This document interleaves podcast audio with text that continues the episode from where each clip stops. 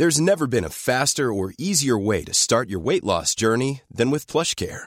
PlushCare accepts most insurance plans and gives you online access to board-certified physicians who can prescribe FDA-approved weight loss medications like Wigovi and Zepbound for those who qualify. Take charge of your health and speak with a board-certified physician about a weight loss plan that's right for you. Get started today at plushcare.com slash weight loss. That's plushcare.com slash weight loss. plushcare.com slash weight loss. Bonjour à tous, il est midi, bienvenue sur CNews. C'est le débat de Midi News qui va reprendre avant cela le journal de Mickaël Dorian.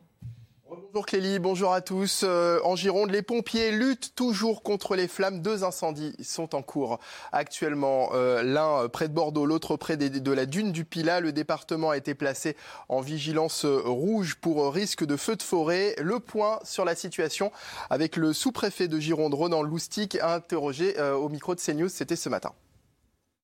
Aujourd'hui, le bourg de Cazaux est sauvé. Le point sur la route départementale est également tenu. Euh, le point en direction des campings est actuellement tenu également. Le feu n'est toujours pas fixé ni maîtrisé. Les pompiers se mobilisent énormément sur la tête de feu, en fait. hein. Euh, c'est là, donc c'est encore le point euh, important, le point d'action essentiel aujourd'hui, pour l'instant en tout cas, qui est en cours. Donc pour résumer, la situation est effectivement bien mieux favorable que hier. L'évacuation, je peux vous assurer, si elle n'avait pas eu lieu, aujourd'hui nous aurions des morts, ce qui n'est absolument pas le cas. Aucune victime, aucun blessé. À Arles, dans les Bouches-du-Rhône, un mur de 2 mètres 40 remplace désormais euh, les barrières d'une école. La ville veut protéger les enfants des dealers après la mort euh, d'un adolescent de 15 ans il y a deux semaines. Le jeune Marwan a été tué pendant une fusillade à quelques mètres de l'établissement. Reportage de Stéphanie Rouquet. Au cœur du quartier de Griffeuil, à l'est d'Arles, cette école se barricade. Les grilles en fer sont en train d'être remplacées par un mur de plus de 2 mètres de haut. la communauté éducative de l'école, le personnel communal et tout. Donc euh, nous ont demandé, se sentant pas plus en sécurité, à ce que l'on les protège. Ils nous ont dit simplement, nous on ne fait plus sortir nos enfants dans la cour de récréation. Après la mort de Marwan, âgé de 15 ans, il y a plus de deux semaines, tué lors d'une fusillade à quelques mètres de là, les enseignants et les élèves vivaient dans la peur. J'avais peur qu'un monsieur qui vienne me tirer dessus.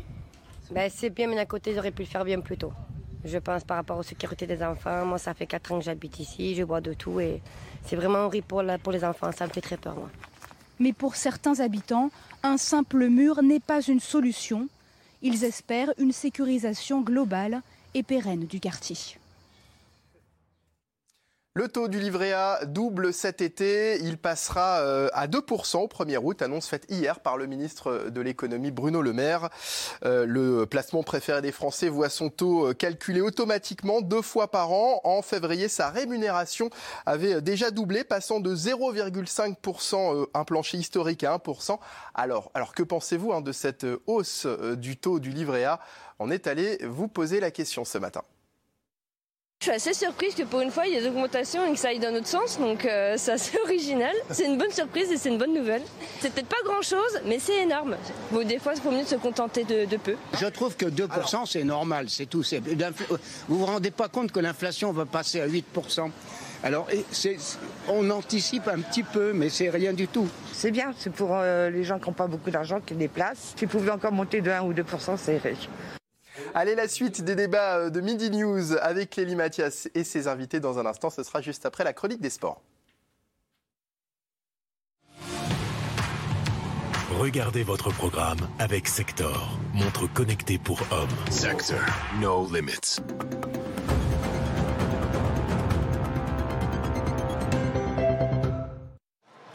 La joie de Corinne Diacre et des Bleus qualification pour les quarts de finale de l'Euro grâce à leur victoire face à la Belgique. Comme face à l'Italie, les Bleus démarrent tambour battant. Sakina Karchaoui et son pied gauche trouvent la tête de Kadidia Toudiani.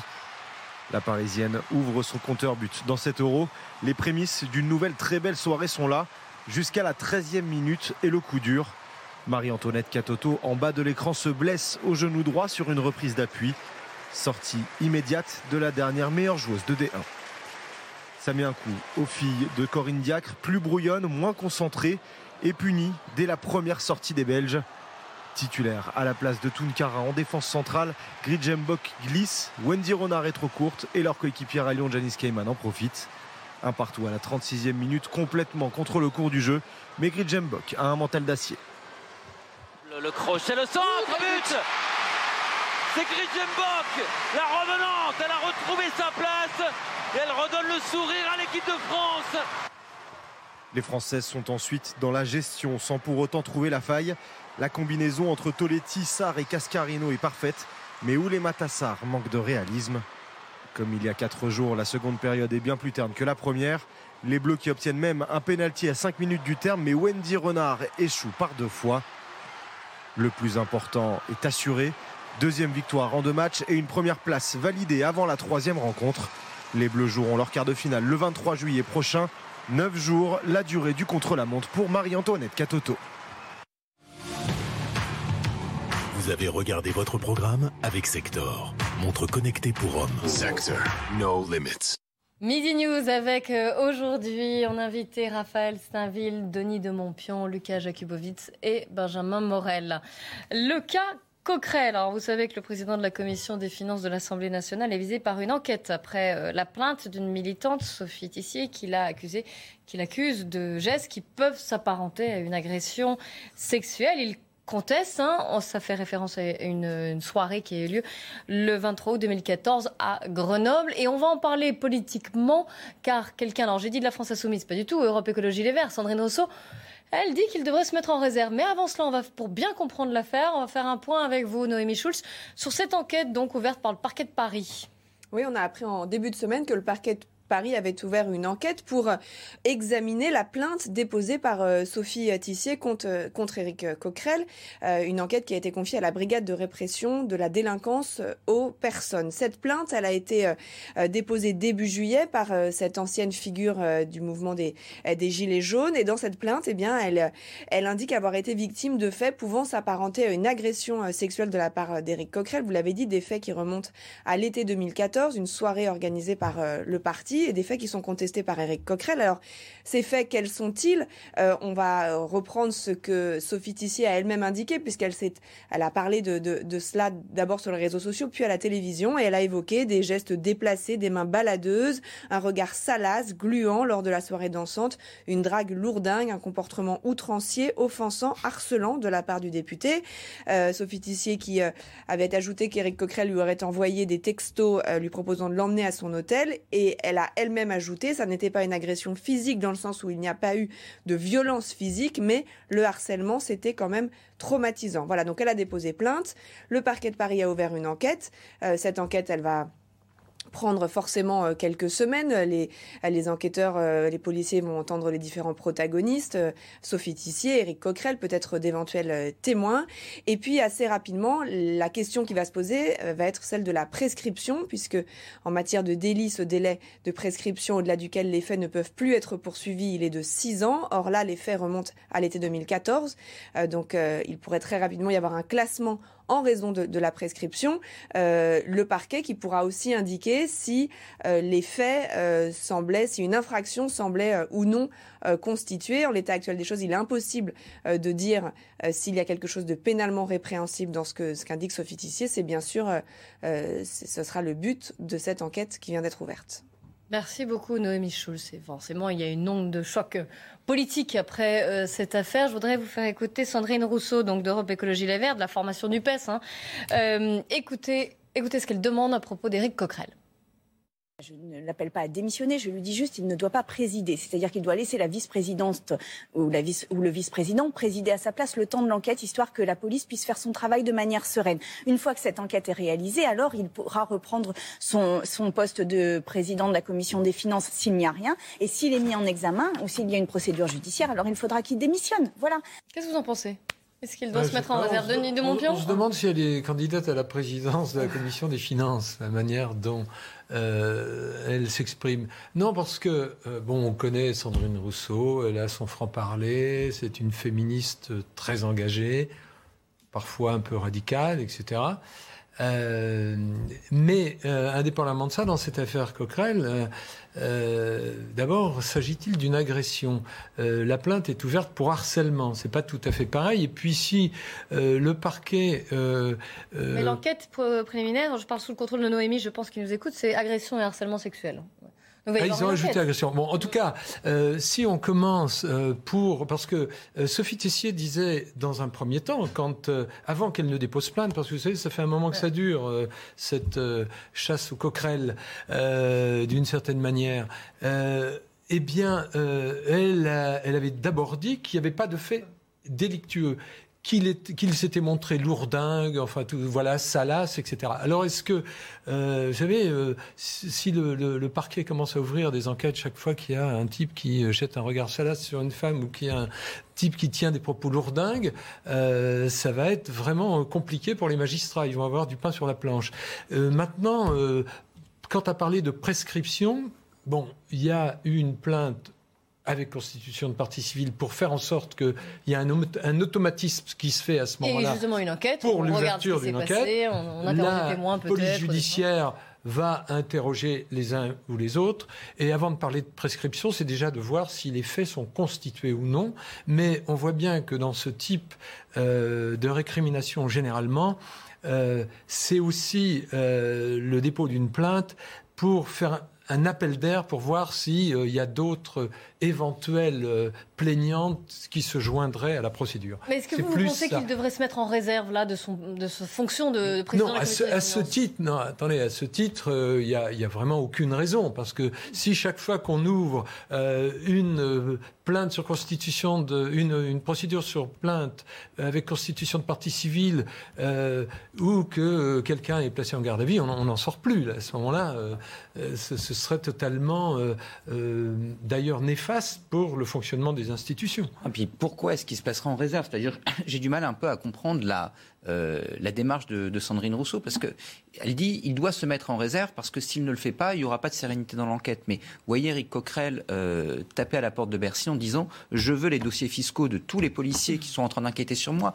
Enfin, je veux dire, ça n'a pas de sens en réalité. Et ensuite, je rejoins ce qui a été dit, et je rajouterais que c'est une question de stabilité politique qu'on veuille considérer que le temps judiciaire et le temps politique, c'est pas la même chose. Qu'on reprenne la jurisprudence Bérégovois-Balladur sur le fait que quand vous êtes mis en examen, vous démissionnez pour un ministre, ça, je peux tout à fait l'entendre. Mais dès le moment où une plainte signifie démission d'un poste politique quel qu'il soit, on rentre dans une période d'instabilité politique folle. Parce que tout d'un coup, ça veut dire que l'ensemble du personnel politique peut être remis en cause et s'effondrer à la moindre plainte sur n'importe quel objet.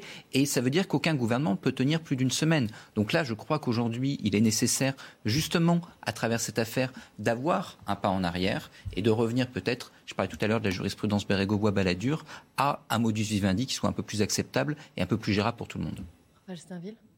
Euh, alors moi, je souscris absolument à ce que Benjamin Morel vient de, dire, euh, mais j'irais peut-être même encore plus loin, c'est-à-dire que vous évoquiez la jurisprudence euh, baladure, mais mais pour le coup, et, et, ça transparaît dans les, dans les propos de, Sandrine Rousseau, qui évoque la possibilité, si, si d'aventure euh, Éric Coquerel était mis en, examen, il devrait se retirer, démissionner. Mais même, même, même ce, ce, ce volet-là est problématique s'agissant d'un député, quand même président de la commission des finances, parce que c'est mettre encore une fois à mal la, la, la présomption d'innocence. Quand bien même il serait euh, mis en examen euh, le, le, temps de l'enquête et des recours, ferait que malgré tout, il serait euh, présumé innocent. Et, et, ça, je pense que c'est délicat. Euh, dans, dans, un contexte où, euh, où, euh, où, où, la, justice est, déjà très largement fragilisée, que de revenir sur des principes euh, qui, qui, qui, fondent, qui fondent notre droit. Sur le fond, vous avez raison, mais pour un parti politique, il est difficile de tenir. Et c'est pour ça que souvent on considère que, grosso modo, ben, politiquement, quelqu'un qui est mis en examen n'est plus réellement soutenable. Même si sur le fond, et pas beaucoup d'exemples pour montrer... éthique est, qui est mis en examen. Euh... Alors là, c'est le fait d'Emmanuel Macron qui ouais. décide de maintenir Dupont-Moretti et qui, par exemple, se débarrasse de François de Rugy et qui ouvre là une boîte de Pandore qui fait qu'aujourd'hui, vous avez des hommes politiques et des ministres qui tiennent par uniquement deux personnes, Edwy Plenel qui sort les dossiers et Emmanuel Macron qui décide ou pas au vu du dossier de maintenir le ministre. Est-ce que ça ne vous étonne pas aussi, même si on sait qu'elle est donc très féministe, vous l'avez rappelé euh, Denis de Montpion, que euh, cette demande vienne de quelqu'un qui est apparenté à son groupe, qui vient de la NUPES, puisqu'elle est de Europe Écologie Les Verts Sandrine Rousseau. Ça aurait pu venir de, pas moi, de, Souvent, les règlements de compte euh, politiques se font à l'intérieur euh, des mêmes partis ou des mêmes forces politiques. Donc, quelque part, c'est logique. Ce qu'on remarque quand même, c'est qu'à gauche, il y a une sorte de progrès. C'est qu'avant, quand on voulait accuser quelqu'un, on passait par des cellules internes au parti. Maintenant, on passe par la justice. Mais attention, c'est qu'une enquête préliminaire. Donc, pour revenir au point qu'on abordait, évidemment, euh, il y a la présomption d'innocence. Évidemment, une tradition républicaine qui fait qu'Éric Coquerel doit rester en poste. Euh, même s'il est, euh, même si l'enquête va plus, en tant qu'il n'est pas condamné, il est innocent. Il faut quand même le rappeler. Il a été euh, défendu par Adrien Quatennens ce matin. Éric Coquerel, qu'est-ce qui lui est reproché? Il lui est reproché il y a huit ans d'avoir dans une boîte de nuit sans doute dansé avec une personne qui a mal vécu cette danse, qui elle-même, qui elle-même a, même sur plusieurs plateaux, je crois même ici sur mm. BFM TV, avait dit que précisément elle n'avait jamais signalé cette soirée et c'est fait parce que pour elle, il n'y avait rien qui relevait de l'agression sexuelle. Elle a depuis changé d'avis.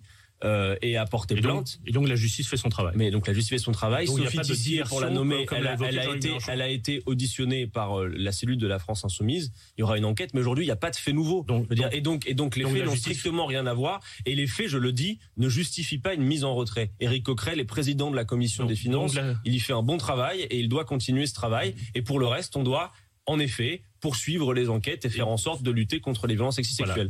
Denis de Montpion? Non, il faut aussi quand même relever que Sophie Tessier se réveille, s'est réveillée au moment où euh, Éric Coquerel a été nommé président de la commission des finances. Alors, est-ce qu'au sein de l'Union populaire euh, de Jean-Luc Mélenchon à l'Assemblée, il y a eu du tirage pour euh, voilà qui devait euh, récupérer la présidence de la commission. Là, il y a de la cuisine interne. Ah, vous pensez que c'est des vengeances cette, à cette coalition qui, je dois dire, m'échappe un peu là-dessus. Mais ça ne me surprendrait pas que sur de coups bas politiques, vous pensez que, que ce soit instrumentalisé, c'est ça que vous dites? Enfin, en tout cas, euh, je m'étonne que euh, Sophie Tessier, qui n'est pas née de la dernière pluie, euh, se réveille aujourd'hui. Quoi. Oui, tout comme on s'étonne que Damien Abad soit accusé le jour même où il quitte LR pour aller chez LREM. C'est la, la, même chose. On a eu aussi à la France Insoumise un cas qui était moins connu, qui était celui du politologue Thomas Guénolé, qui voulait une investiture aux européennes, qui ne pouvait pas l'avoir, qui avait commencé à râler contre les instances du parti. Et là, le parti avait monté de toutes pièces, euh, parce que ça s'est avéré un montage, euh, des fausses accusations euh, de harcèlement contre une étudiante. Et il faut rappeler quand même que Sophie Tessier est là, alors je vais emprunter le vocabulaire féministe de Sandrine Rousseau, c'est une gilette jaune. Hein. Elle avait été très active au moment des manifestations. Oui, c'est une militante de gauche, elle le revendique. Hein. Bon, voilà. Donc, euh, oui, Raphaël Steinville. Oui, parce que vous évoquiez quand même cette cellule, euh, cette cellule de la France insoumise, euh, et vous félicitant finalement qu'il euh, y ait un juste retour des choses et que désormais la, la, la justice euh, se soit emparée de, de, de, de cette affaire. mais il y a quand même quelque chose justement qui a été évoqué dans le livre de Thomas Guénolé qui, qui racontait comment cette, cette cellule qui a été, a été créée et comment elle, s'est, elle a été finalement muselée par les politiques, alors même que les, les, les préconisations de ceux qui avaient demandé, notamment un certain nombre de, féministes de la France insoumise, avaient, euh, pressé le, mouvement de mettre en place cette cellule, mais en, faisant en sorte que les, mouvements euh, associatifs et notamment féministes euh, soient, aux manettes de, cette cellule. Et finalement, ce sont les politiques qui ont récupéré cette cellule, écartant toutes les féministes. Et, en fait, on voit à travers cette affaire euh, Coquerel, on le voit à travers l'affaire euh, de Thomas Guénolé que, vous évoquiez, que c'est bien le politique qui euh, décide, oui ou non, sur des, des, faits finalement assez arbitraires et, en fait on voit le soubassement politique de chacune des décisions qui sont prises pour écarter ou non telle, telle politique de la France insoumise que, que, ce, que c'est, pas, c'est pas, on n'est pas dans le droit on est dans l'idéologie et, la politique. oui, sauf que là, ils ont perdu le contrôle de la machine. Ah, et c'est ça qui est assez magnifique, si vous voulez. Et donc, euh, on peut espérer, d'abord parce que ça a été dit euh, d'un point de vue institutionnel, c'est important qu'Éric Coquerel se maintienne à la tête de la mm. présidente de la commission des finances. D'abord parce que, évidemment, c'est important d'un point de vue institutionnel, mais également parce que la prochaine fois que justement l'AFI sortira ses accusations de nulle part contre euh, le, reste du personnel politique, on pourra leur envoyer le cas Coquerel. Et donc là, on peut imaginer que cette affaire est, si ce n'est euh, la fin aujourd'hui de cette chasse, au moins un chaos dans les rouages.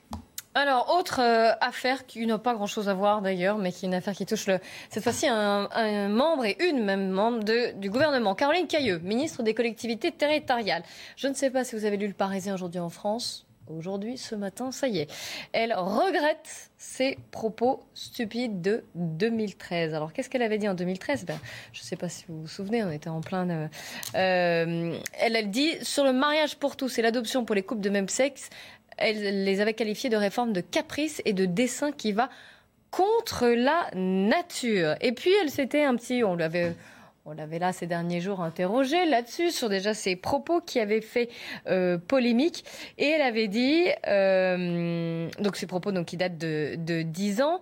Elle se les a vus reprocher. Elle a dit mais mais non tout va bien. J'ai je cite beaucoup d'amis parmi ces gens-là, donc en référence au couple homosexuel. Alors elle regrette ses propos stupides, je cite encore aujourd'hui. Mais est-ce qu'on n'a pas là quand même une erreur de casting, comme dit Adrien Quatennens, qu'on a écouté tout à l'heure, qui était euh, chez nos confrères de BFM TV Qu'est-ce que vous en pensez, Lucas Jakubowicz? Alors, j'en pense qu'il faut revenir quelques années en arrière, en 2013, au moment des manifestations du mariage pour tous. Pratiquement tous euh, les hauts responsables de LR avaient euh, ce langage. Hein. Ils étaient en tête de cortège, ils manifestaient avec sens commun. Aujourd'hui, euh, évidemment, on vient lui chercher des poux dans la tête en lui disant vous avez tenu ces propos il y a dix ans. Là où elle a été malhabile, c'est qu'elle les a assumés. Donc ça, c'est un manque oui, après quelques jours. Oui. Alors elle dit, elle, cite, elle dit, je n'ai jamais fait partie de la manif pour tous, je n'ai jamais défilé, que les choses soient claires. Elle a quand même précisé, donc elle les avait tenues, mais elle n'était pas à l'époque, euh, voilà, dans les, dans les. Non, mais elle était membre d'un parti qui combattait le mariage pour tous. Après, euh, je, je pense qu'elle a manqué un peu d'habileté elle aurait dû s'excuser tout de suite, elle aurait éteint la polémique. Oui, puis quand elle s'est excusée ou elle a essayé de le faire, ces gens-là, cette expression est ces, choquante. ces gens-là, c'est extrêmement euh, malhabile. C'est un terme qui était euh, utilisé par beaucoup de pieds noirs dans l'Algérie française quand ils parlaient des, euh, des Algériens de souche. Donc il y a aussi ce, on va dire, ce sous-jacent qui peut choquer une partie de l'opinion. Denis de Montpion. Ces gens-là, pour Jacques Brel, c'était encore une autre catégorie ouais, alors, nation. Ouais. Alors, si, oui. Euh, là-dessus, non, mais bon, elle a essayé de se rattraper en disant de manière un peu ces gens-là, oui, bon, cette catégorie euh, euh, sociale qui n'est pas ma tasse de thé. Cela dit, aujourd'hui, elle fait son mea culpa dans le Parisien. ça montre que peut-être sous la pression politique, elle a évolué ou elle a peut-être sincèrement évolué. En tout cas, je note que il y a le ministre des Transports, Clément Beaune, qu'on a profité pour faire son outing en disant non, ça je, fait déjà. Je fais partie de ces gens-là quand même. Non, non, et il a, il a très, il a très crânement euh, affirmé, euh, euh, voilà, sa, sa, personnalité et ça, il faut le saluer là-dessus. Ça, ça fait très longtemps qu'il a fait son coming out. Il a aussi mis en avant pendant la campagne législative quand mm. il se présentait dans le Marais d'ailleurs. Bah oui. Est-ce que vous pensez qu'elle doit démissionner quand même comme l'opposition l'appelle On n'en sort plus. Si, si, non, mais pose la question. Vous avez vu que on démissionne, vous vous rendez compte Il y a une question de ligne politique. Mais cette question de ligne politique, Emmanuel Macron a choisi de l'assumer. C'est-à-dire que dès le moment où vous êtes dans le en même temps, vous allez chercher des gens un petit peu partout, soit le CV vous convient en théorie, soit il ne vous convient pas. Là, il a convenu visiblement. Par ailleurs, il faut rappeler qu'elle est ministre déléguée aux collectivités territoriales, avec en plus de l'institutionnel qui relève de Darmanin, elle a essentiellement en charge des questions d'aménagement du territoire. Donc voilà, ensuite. Mais certains vous diront, c'est pas une raison. Bah, c'est pas une raison, oui, non, c'est-à-dire que. je me fais là le porte-parole de l'opposition, mais je vous donne les, les arguments. Sur ces sujets-là. Ensuite, on a un Waterloo communicationnel absolu avec des propos qui semblent euh, ressortis dans notre âge, est-ce qu'elle doit démissionner pour ça? Bah, Non, c'est-à-dire que je vois pas actuellement quel intérêt il y aurait sur ce sujet-là à la débarquer du gouvernement. Mmh. Non et non d'ailleurs, parce que vous vous rendez compte, le gouvernement a eu tellement de difficultés à être constitué, si en plus, 15 euh, jours après, il devait perdre déjà euh, une ministre, on n'en sort plus, puisque le souci d'Emmanuel Macron, ça a été d'avoir d'ailleurs un gouvernement assez large et ample, euh, paritaire, etc. Donc, euh, sur, un mot de travers, ou tenu d'ailleurs euh, il y a une dizaine d'années, comme vous le rappeliez, on va commencer à tout reconstruire. Oui, mais moi, je, trouve, intéressant que l'opposition d'un certain nombre de politiques au mariage pour tous à l'époque devienne aujourd'hui euh, une raison de, de, les bannir euh, ou non de la vie politique. Souvenez-vous souvenez qu'il n'y a pas très longtemps, on parlait de Catherine Vautrin comme Première ministre, et finalement, dans les arbitrages qui ont été faits par le président et Alexis Collère, il semblerait que le fait que cette, cette femme politique de droite ait pu défiler dans les rangs de la manif pour tous lui était fatal. Donc ça, ça continue à traverser la majorité présidentielle qui, sur les questions sociétales, euh, penche clairement à gauche. Et donc, euh, le, le, positionnement d'un certain nombre de figures de droite ayant rejoint la majorité devient tout d'un coup problématique. Mmh. D'autant plus que pendant la campagne présidentielle, euh, LREM avait vraiment attaqué Valérie Pécresse sur ses positions mmh. aussi euh, anti-mariage pour tous. C'est comme si pour entrer en Macronie, il fallait vraiment donner un gage. Et ça, c'est un. Enfin, être contre le mariage pour tous, c'est un tabou qu'il fallait pas franchir. Du reste, une des rares personnalités de droite qui à l'époque avait défendu le mariage pour tous, Bruno Le Maire, est monté très très haut dans l'appareil gouvernemental. En tout cas, elle a été défendue ce matin euh, par Malène Schiappa, c'était chez nos confrères de France Inter. C'est pas à moi de dire si j'accepte ces excuses. Je pense que c'est aux personnes concernées de dire si elles les acceptent. Les propos étaient très blessants en tout cas. Ça, bien évidemment. Et surtout, euh, je pense que personne n'a intérêt à revenir au débat euh, du passé, et en mm. retour vers le futur et avoir des débats d'un autre temps pour savoir si on ouvre ou pas euh, le mariage pour tous. C'est dans la loi. La loi est là et donc nous appliquons la loi. Et maintenant, en tant que ministre chargé des collectivités territoriales, Caroline Cailleux a beaucoup de leviers pour soutenir la cause. Donc si elle souhaite le faire, elle peut soutenir l'ouverture de centres euh, LGBT, euh, LGBT+, euh, partout dans le pays. Elle peut soutenir des prides, elle peut soutenir les maires qui ont envie de s'engager pour créer des délégations sur les droits LGBTQIA. Elle a beaucoup de leviers, donc je pense que maintenant, des paroles, il faudra passer aux actes. Benjamin Moral, des paroles, il faudra passer aux actes. Et puis, Alors, je suis pas sûr que l'Agence nationale de la cohésion des territoires ait été fait pour financer des, des prides. Mais bon, à la rigueur, on est dans une stratégie de communication bien huilée. Il s'agit de. Oui, cette fois-ci, oui, parce que vous l'avez rappelé, la, communication de la ministre n'a pas été. Euh, non, la communication de la ministre. Alors voilà, euh, est-ce qu'elle est bien en tant que ministre déléguée aux collectivités territoriales? Probablement. Hein. Elle a euh, un passif à la fois dans les associations d'élus, etc., qui font qu'elle est compétente sur ces sujets. Ce qui est certain aujourd'hui, c'est qu'elle sera jamais porte-parole du gouvernement. c'est vrai que ça risque d'être compliqué. Elle a rayé cette possibilité. Denis de Montpion, pour clore ce, sujet sur euh, Caroline Cailleux. Oui, en effet, quand euh, Marlène Schiappa euh, préconise qu'elle peut-être devrait s'engager pour ouvrir sur les territoires des annexes LGBT, c'est une plaisanterie, là. Enfin, bon, euh, parce que on verra C'est quand, même pas son rôle non plus. Hein. C'est pas vraiment l'objectif du ministère, non, en effet. Non, non. On verra peut-être que ça évoluera. Euh, en tout cas, son interview, je vous le rappelle, est à lire dans le Parisien aujourd'hui en France. Je vous remercie d'avoir participé à ce débat. Midi News continue. On va changer de, plateau et on reviendra sur ce qui s'est passé à euh, Nantes. Un peu un coup de tonnerre incompréhensible pour ceux qui ne font pas du droit, qui ne connaissent pas le droit comme vous d'ailleurs, Benjamin Morel, qu'est-ce qui s'est passé? Pourquoi une euh, remise en liberté de cette bande qui est accusée d'une fusillade sanglante? Je, vous rappelle qu'il y avait eu un mort dans ce bar à Chicha de Nantes. Visiblement, la justice n'est pas en mesure de statuer dans les temps. Alors on remettrait en liberté. On va vous expliquer tout ça, on va en débattre. Alors restez bien avec nous. À tout de suite. Il est midi et demi, soyez les bienvenus si vous nous rejoignez sur CNews. C'est le débat de l'actualité de la mi-journée qui va reprendre. On fait un point sur l'actualité avec vous, Mickaël Dorian. La... La fête du 14 juillet gâchée hier soir euh, à Cholet. Deux personnes, un garçon de, 7 ans et sa sœur de 24 ans sont décédées alors qu'elles assistaient au feu d'artifice. Elles étaient installées à une cinquantaine de mètres du pas de tir lorsqu'elles ont été touchées par un explosif aux alentours de 23 heures. Tous deux sont décédés dans la nuit. Une enquête pour homicide involontaire a été ouverte.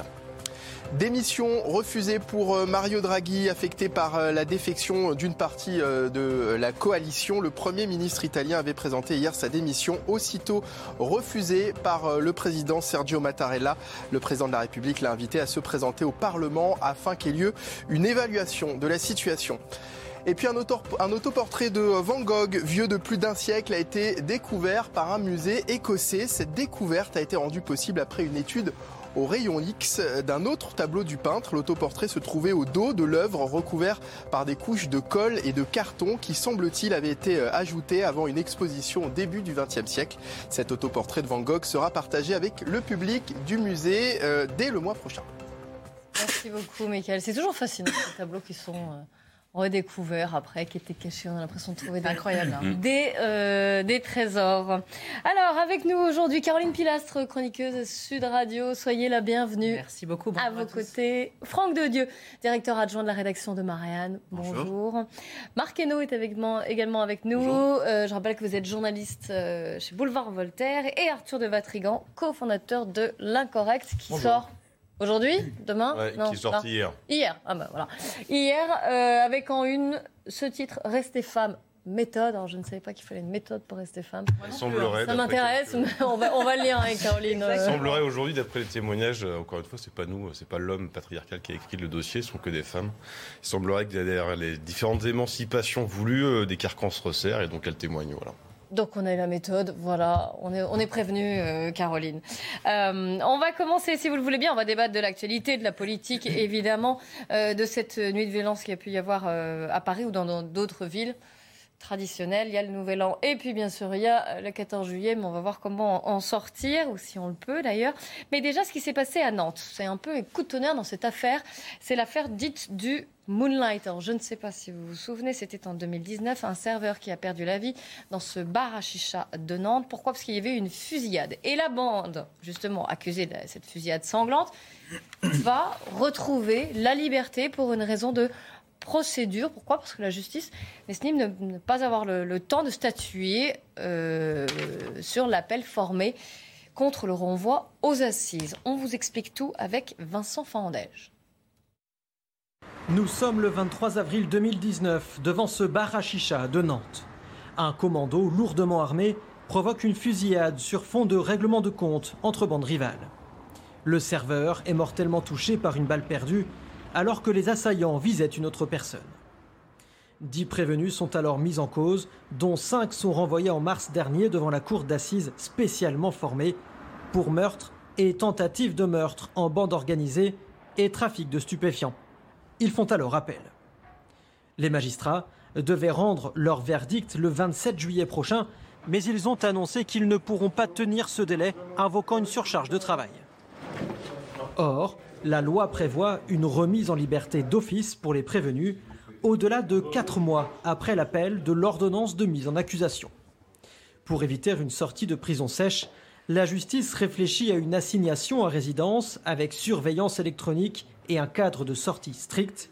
La décision sera rendue ce vendredi.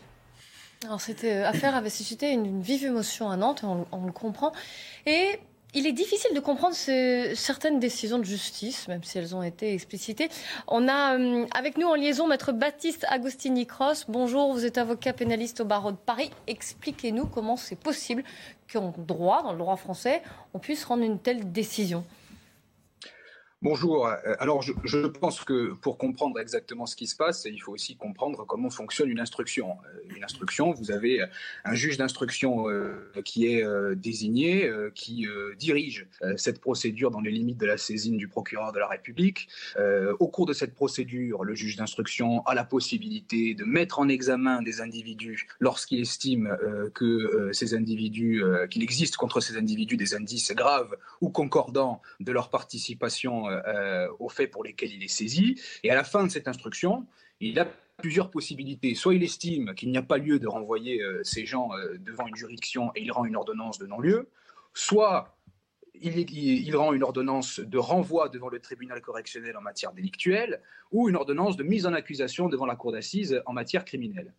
Euh, Et euh, vous avez un article, l'article 186-2 du Code de procédure pénale, qui précise très clairement que euh, en cas d'appel contre une ordonnance de mise en accusation, la chambre de l'instruction, qui est, la, juridiction finalement pour vulgariser, euh, euh, dont l'objectif est de, s'assurer que l'instruction a été convenablement menée, elle doit statuer dans les euh, quatre mois à compter de la déclaration d'appel, sinon euh, les personnes qui sont détenues sont d'office euh, remises en liberté. Donc ce qui s'est passé, en tout cas, je, en tout cas je ne suis pas dans le dossier, j'ai pas accès au dossier de la procédure, mais sauf erreur de ma part, c'est ce qu'il s'est passé puisque la chambre de l'instruction ne pouvant statuer euh, dans le délai de quatre mois, il y a une remise en liberté, une remise en liberté d'office. C'est une application stricte de la loi et du code de procédure pénale. Alors merci, vous nous avez expliqué le droit et comment ça se passait. Et maintenant, il y a, il y a ce qu'on ressent aussi.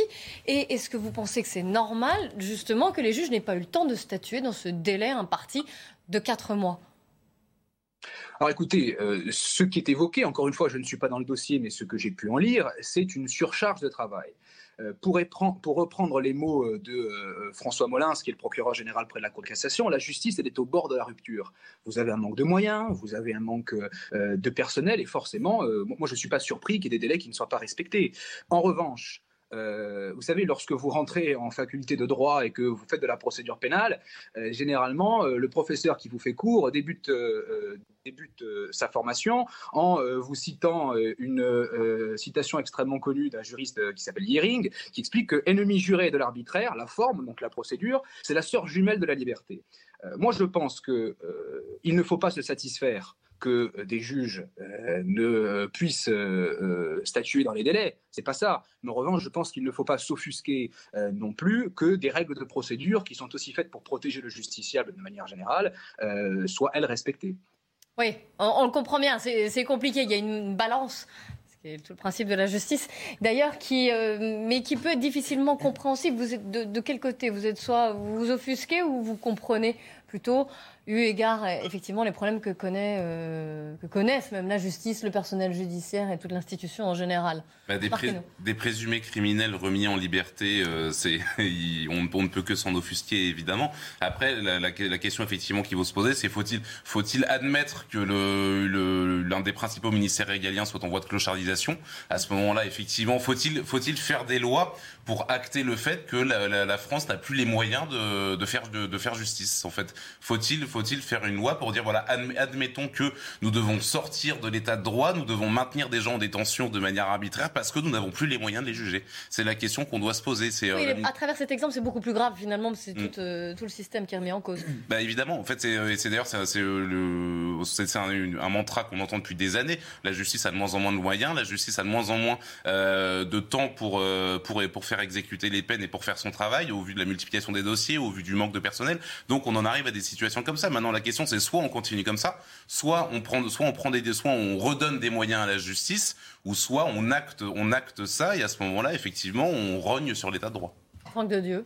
Oui, moi je suis, je suis assez d'accord. Euh, il y a une exaspération des Nantais en voyant cette décision, mais il y a aussi une exaspération des justiciables qui se disent ben, moi, les dossiers, il faut qu'ils s'accélèrent. Donc vous êtes typiquement dans ce cas-là dans deux idées contradictoires qui se percutent. La première, c'est de dire, bah, il faut quand même accélérer les procédures, il faut qu'il y ait des limites. Et la deuxième, c'est la question budgétaire. Et là, effectivement, moi j'ai quelques chiffres à vous donner rapidement. Je ne veux pas vous assommer, mais j'ai quelques chiffres. Euh, qui montrent à quel point le budget de la justice en France est malmené. Alors effectivement, euh, euh, le, Éric Dupont-Moretti a augmenté de quelques pourcents la justice, le budget de la justice, mais il y a quand même un effort. Vous avez, euh, en France, nous dépensons 69,5 euros par habitant. Bon, c'est pas très parlant. Par, euh, par an? Par an. En Allemagne, c'est 89% de plus. C'est-à-dire que vous avez 8 milliards consacrés à la justice, c'est l'équivalent en Allemagne. Si on passait au standard allemand, on serait à 15,12 milliards. C'est-à-dire, en gros, 40 000 places de prison supplémentaires. Je parle en places de prison, je pourrais aussi parler en, termes d'embauche euh, de, juges. Donc, il y a un véritable problème. Et on ne peut pas. Dit, alors, les comparaisons, elles sont, elles, elles sont frappantes. elles sont frappantes. Quelques tu te réserves quand même, parce que le système euh, judiciaire ne sont pas tout à fait les mêmes en France et en, Allemagne. Bien, bien entendu. Pas comparés. Non, effectivement, mais on peut quand même se dire qu'il y a une telle différence budgétaire que, le, si vous voulez, cette contradiction entre ce besoin éprouvé aussi par les citoyens d'avoir une accélération des dossiers et euh, les contraintes budgétaires font qu'à un moment donné, vous arrivez à cela. C'est, je dirais, c'est presque une sorte de loi statistique euh, qui malheureusement devait arriver. Maître Agostini Cross, vous êtes toujours avec, avec nous et vous voulez intervenir. Euh, oui, parce que j'ai entendu tout à l'heure euh, parler de présumé criminel. Je, je, crois que la précision est, importante. Un présumé criminel, ça n'existe pas. Les, les, personnes qui sont mises en examen, elles sont présumées innocentes. Vous savez, euh, à l'époque, c'était Robert quand la mise en examen s'appelait euh, l'inculpation, il disait que le, le seul but de l'inculpation, c'était le déclenchement des droits de la défense. Parce qu'à partir du moment où vous êtes mis en examen, vous avez le droit de faire un certain nombre de choses et d'agir pour votre défense. Je ne rentrerai pas dans les détails. Mais ce qui peut aussi, je dirais, expliquer qu'on n'a pas à, s'offusquer du respect de règles de procédure qui protègent le justiciable, c'est que ces gens-là, moi encore une fois, je ne suis pas dans ce dossier. il est certain que je comprends qu'on puisse être touché parce qu'il s'agit d'une affaire criminelle, mais qu'il s'agit d'une affaire criminelle ou d'une affaire de moindre importance, ce sont des gens qui restent présumés innocents. On est présumé innocent jusqu'à une condamnation définitive. Donc il, ne faut pas s'offusquer que ces gens et leurs avocats aient interjeté appel d'une ordonnance de mise en accusation, parce que c'est des gens qui vont se retrouver à être jugés devant une cour d'assises, qui est euh, euh, devant laquelle ils risquent parfois, pour certaines infractions, euh, la réclusion criminelle à perpétuité. Donc effectivement, on interjette appel de cette ordonnance. Et le texte dit si la chambre d'instruction ne statue pas dans les quatre mois, les détenus sont remis en liberté. On applique la, on applique la règle. On applique la règle, non pas à des présumés criminels, non pas à des criminels, mais à des gens qui à ce stade de la procédure en tout cas, sont présumés innocents. Et je crois que c'est important et qu'il euh, ne faut pas se tromper dans l'utilisation des termes. Merci d'avoir rectifié. Oui, Marc, vous, je, peux juste rebondir, je peux juste Alors, vous avez parfaitement raison de me reprendre sur les termes, effectivement, d'un point de vue juridique. Mais il y a aussi, il y a aussi à un moment donné, si la règle n'est plus adaptée à la réalité, il faut peut-être, il faut peut-être songer à la changer. Je veux dire, en plus, le cas de Nantes est quand même extrêmement emblématique. C'est une ville qui est en train de ployer sous l'insécurité. C'est une ville qui connaît une criminalité endémique depuis quelques années. Et on peut ergoter sur les termes, effectivement. Et vous êtes tout à fait dans votre rôle en, le reprécisant. Mais il y a un moment donné, il y a aussi, il y a aussi un principe de réalité. Je veux dire, le, le, le droit, le droit n'est, le droit n'est pas un totem, entre guillemets. Il faut aussi dire cette, euh, ce fait divers intervient dans une ville qui est gangrénée par, les par la criminalité. Et là, on a globalement des, vous avez raison, des suspects, en l'occurrence, qui sont absolument présumés coupables. Vous avez raison, c'est un mauvais terme. Mais on a des gens qui vont être remis en liberté. Ils vont peut-être être condamnés euh, euh, dans, dans, quelques mois, quelques années, j'en sais rien, à une peine très très lourde. Mais entre temps, ils sont libres, ils sont libres, de, ils vont être libres de nuire à nouveau. C'est ça le problème, si vous voulez. Marquez-nous, ça veut dire que cette situation pour vous justifierait le fait de remettre en cause notre état de droit? Non, non. ouais, non, mais si, si, je pousse un peu plus loin votre raisonnement, non, mais vous voyez, parce que vous venez de dire, bon, bah voilà, là, on change tout parce que. Euh, non, non, non, non mais justement. pas l'état de droit. Non, non, pas du tout. Mais, mais, en, tout cas, en tout cas, force est de constater qu'au vu du manque de moyens de la justice et au vu du principe de réalité, euh, ces, euh, ces, ces, règles ne sont plus adaptées à cette réalité. C'est tout ce que je dis. Et c'est bien dommage. D'ailleurs, la justice devrait avoir. La, défense, la justice devrait avoir les moyens de, de faire son travail. Plus de budget et de fermeté. Hein. La présomption d'innocence, c'est pas simplement simplement un totem juridique c'est quand même euh, la base de la démocratie. Non mais je suis d'accord. Non mais très bien. J'ai reconnu il y a eu une erreur sur le terme de base, mais à un moment donné c'est pas c'est pas ça le plus choquant. Euh, Personnellement j'ai compris ce que vous avez dit. Hein. De prime abord, euh, si je puis me permettre. Bon, alors Caroline Village, on, vous a pas encore entendu sur ce dossier justement. Je pense à la famille de la victime dans un premier temps. Hein. Pardonnez-moi, si on était à leur place, on trouverait ce verdict totalement injuste et je suis outrée en tant que citoyenne, en tant que contribuable. On se dit, il y a deux possibilités. Hein. Soit c'est une négligence et de fait, c'est du laxisme, ce qui est terrible. Soit c'est une surcharge de travail, ce qui n'est pas forcément mieux. Il y a un moment donné, il hein, ne faut pas s'étonner que les Français soient autant dans une défiance concernant la justice avec ce genre de faits divers. Parce que de notre prisme, c'est inaudible ce qui s'est passé. Moi, je veux bien que monsieur l'avocat, évidemment, nous explique tous les termes juridiques, mais en soi, il y a le concret, la théorie et la pratique. Et donc, si ça nous arrivait à nous, comment est-ce que nous réagirions en tant que famille? Il y a une victime dans cette affaire. Et il y a des présumés innocents qui ne sont pas jugés à la hauteur de cet acte. C'est tout ce que je vois.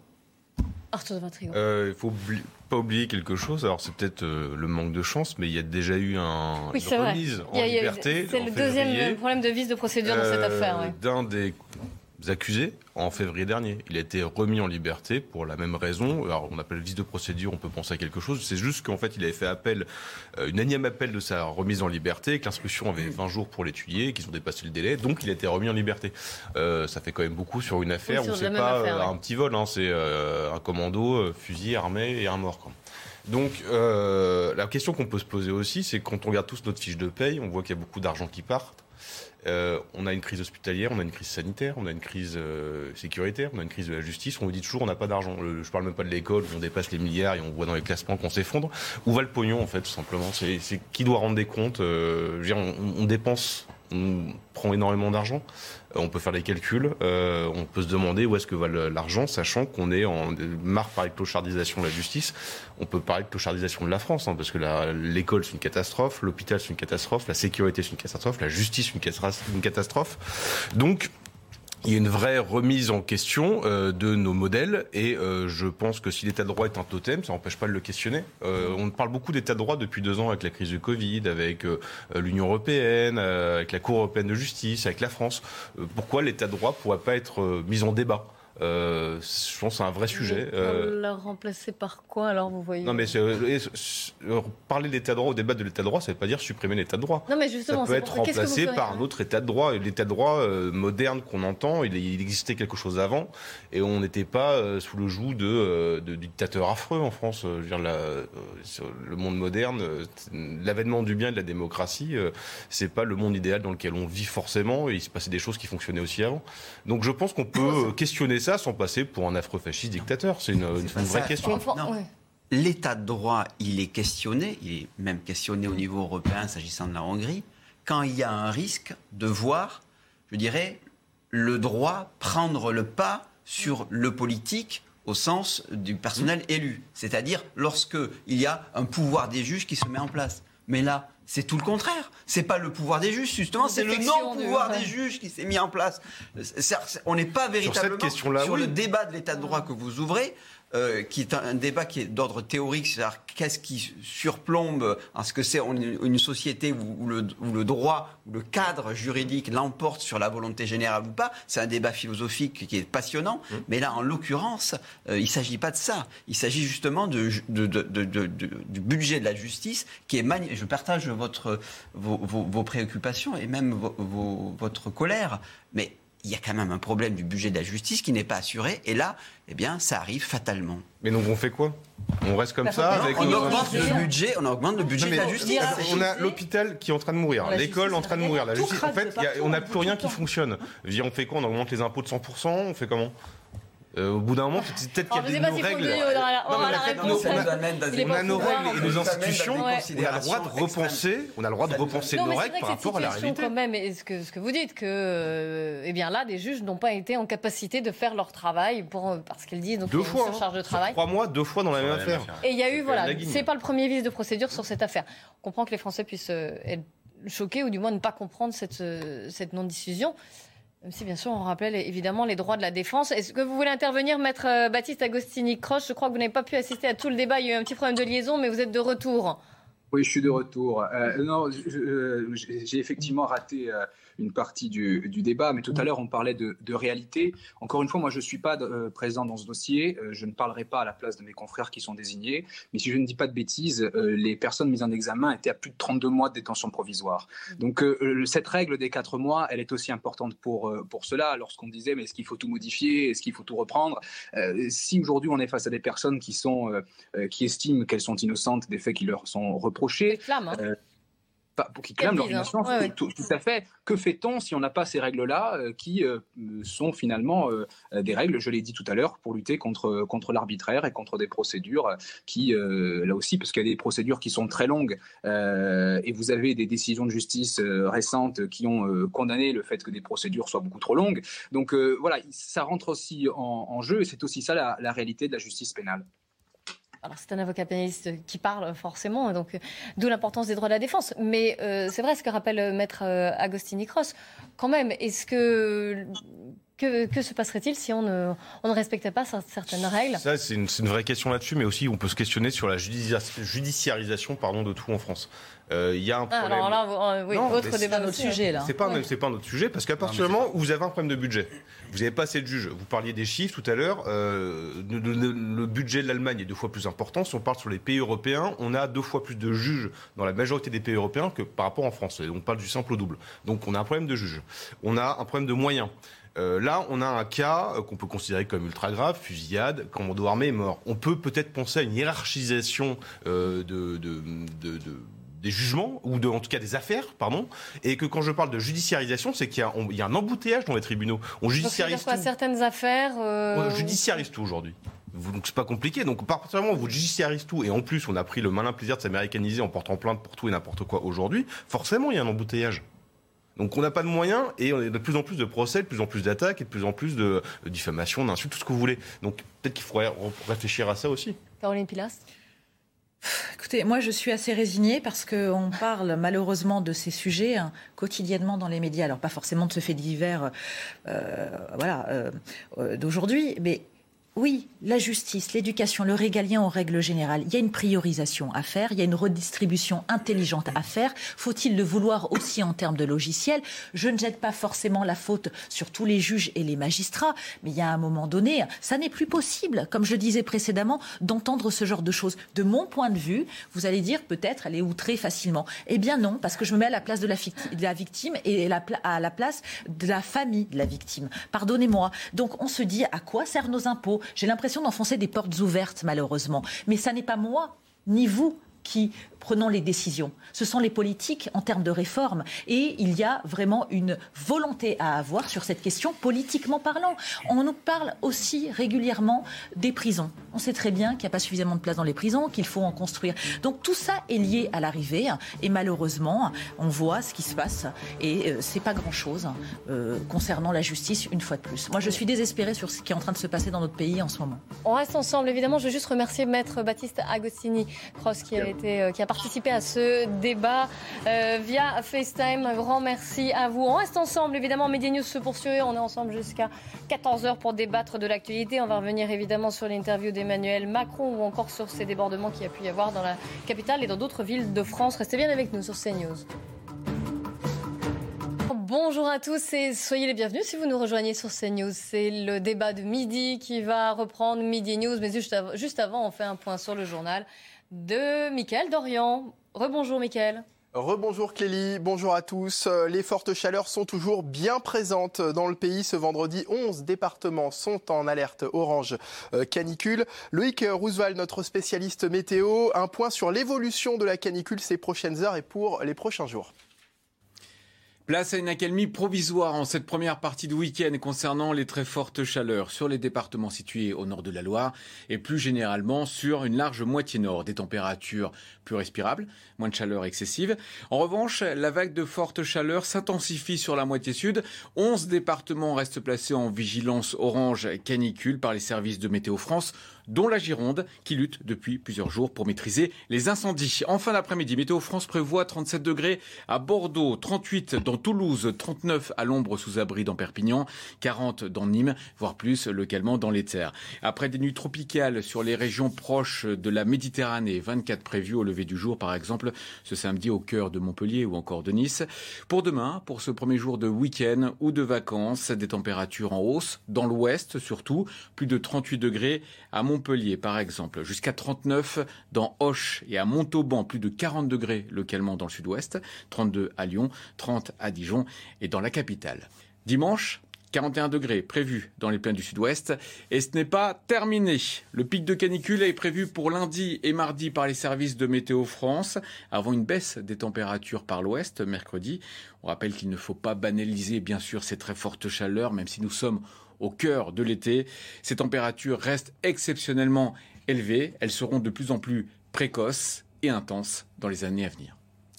Merci Loïc. Et dans le reste de l'actualité, ces images impressionnantes prises par euh, les pompiers euh, de Gironde qui luttent toujours contre les flammes. Deux feux de forêt sont en cours, l'un près de Bordeaux, l'autre près de la dune du Pilat. Plus de 5000 hectares ont déjà brûlé et plus de 10 000 personnes ont été évacués depuis mardi. C'est un nouveau euh, sous-variant à surveiller de très près par les autorités sanitaires, le BA275, issu du variant Omicron, est sur la liste, euh, la liste noire de l'Organisation mondiale de la santé. Alors que sait-on de cette euh, nouvelle souche du coronavirus? Les explications avec Mathieu Rio et Vincent Fandège.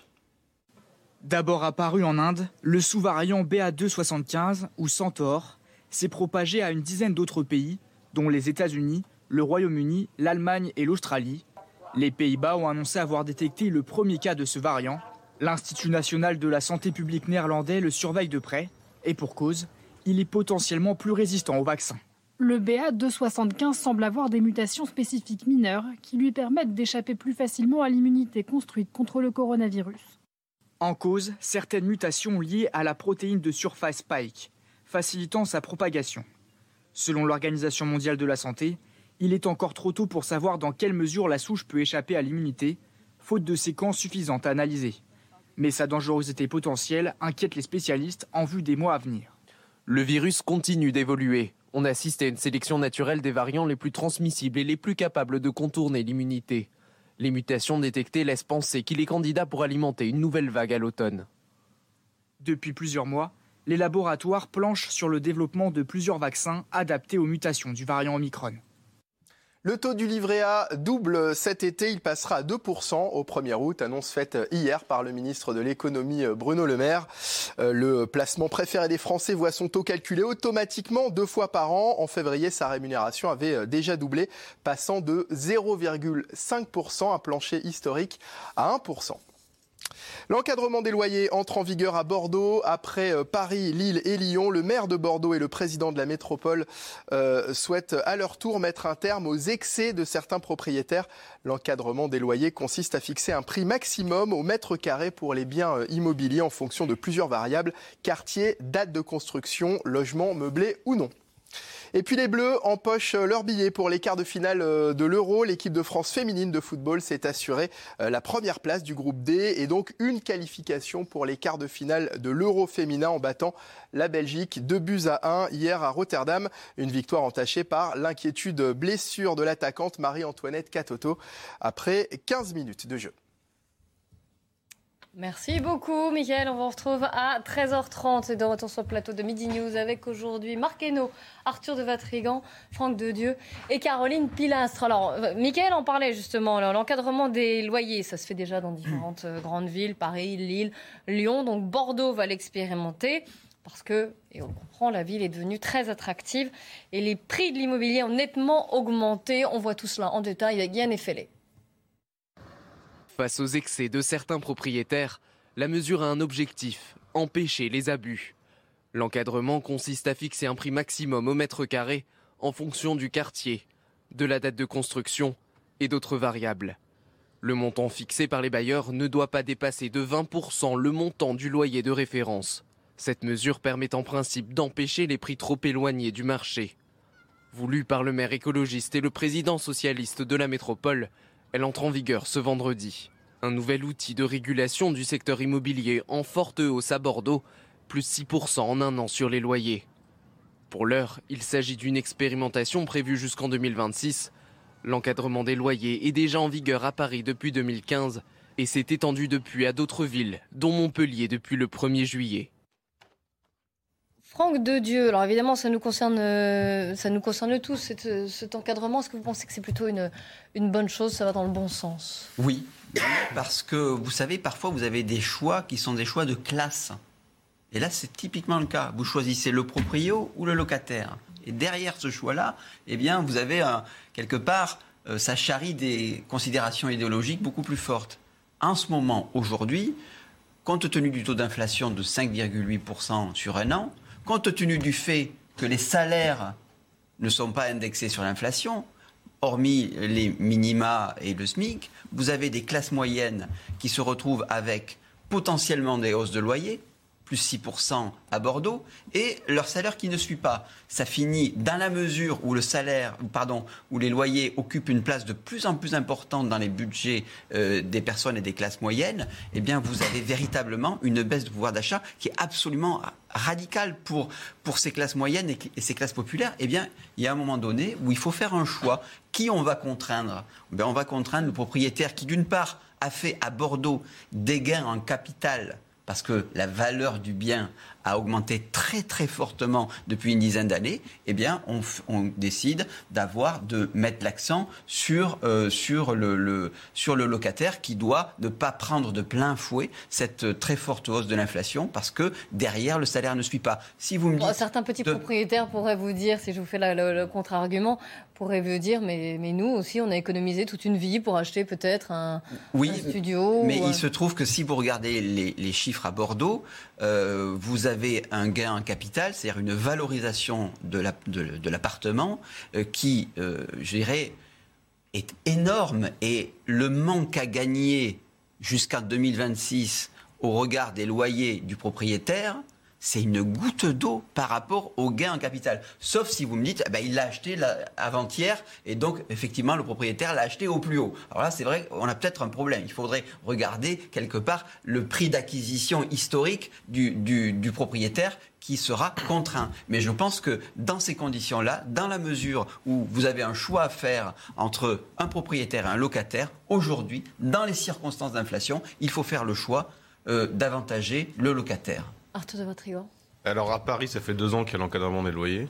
Et le résultat est pas top. Un peu plus, mais Euh, il y a eu une pause. Et oui, il y a une pause, c'est revenu en moyenne ces deux ans. Et les résultats sont, bah, ça, ça fonctionne pas parce que plus de la majorité, la, plus de la moitié des annonces sont, sont illégales par rapport au, euh, à l'encadrement de ces loyers. Donc, euh, bon, euh, quel est l'intérêt de faire ça Ensuite, Pourquoi les conséquences. C'est-être qu'elles sont au-dessus de- du prix du loyer. euh, Donc, des- il faut être un peu plus réglementé. n'appliquent pas, c'est ça, Elles ne le- sont pas appliquées. C'est-à-dire qu'ils Ben, dépassent. donc, c'est- c'est pas parce que c'est pas faits- appliqué que le principe est mauvais. je dis dans les faits, ça fonctionne pas. D'accord. Après, donc c'est-à-dire qu'il faut réfléchir à la mise en application. Ensuite, les conséquences, c'est que la plupart des gens euh, qui avaient fait leur calcul sur l'investissement par rapport à, à la rentabilité de loyer, bah, ont basculé en Airbnb ou location euh, à la petite semaine ou au mois. Parce que c'était plus rentable. Donc c'est-à-dire qu'il y a des, sauf si vous interdisez ça, c'est-à-dire qu'on va basculer sur un- un- un- une location qui va être de, courte durée. Donc les personnes qui cherchent ça, qui n'ont pas les moyens d'acheter, surtout dans les grandes villes, euh, et qui cherchent un loyer, vont avoir un marché du loyer, du locatif qui va être euh, très limité parce que la majorité des euh, propriétaires vont basculer sur le sur du loyer ou de la location de petite durée. Ensuite, ce qui va se passer aussi, c'est que vous aurez un, dé- un désinvestissement ou une dévaluation du locatif parce que forcément des gens font euh, quand on achète, on fait aussi un pari sur le, sur le, le locatif et sur une prévision d'augmentation. Vous vous dites que la, valeur à Bordeaux a pris de a, a- a grandi, a a- la valeur a augmenté sur les 10-15 dernières années, ce qui est vrai. Mais après, ça peut être aussi un pari. C'est-à-dire que des gens ont décidé euh, de faire un placement d'investissement en disant je vais investir dans cette ville-là parce que je pense que je fais un pari sur l'avenir en disant que ça va augmenter, soit pour une revente et faire une bascule, soit pour le loyer. Donc vous pouvez pas aussi... euh, privé, euh, dire, dire aujourd'hui finalement ce que toutes tes prévisions de calcul, ton investissement que tu as fait, on va l'arrêter. Ensuite, euh, sur le principe, je suis pas complètement contre de- de- d'avoir un loyer encadré euh, à partir du moment où il y a une inflation comme ça, mais je préférais d'abord qu'on commence à, en- à encadrer les prix de la grande distribution, qu'on commence à encadrer les prix de l'alimentaire, qu'on commence à sauvegarder les, les, les prix de vente, les, les, les ventes des, euh, des agricultures à la grande distribution, sur l'essence. Sur... Je, veux dire, je pense que l'État a pas mal de choses à encadrer avant d'arriver sur le particulier, en fait.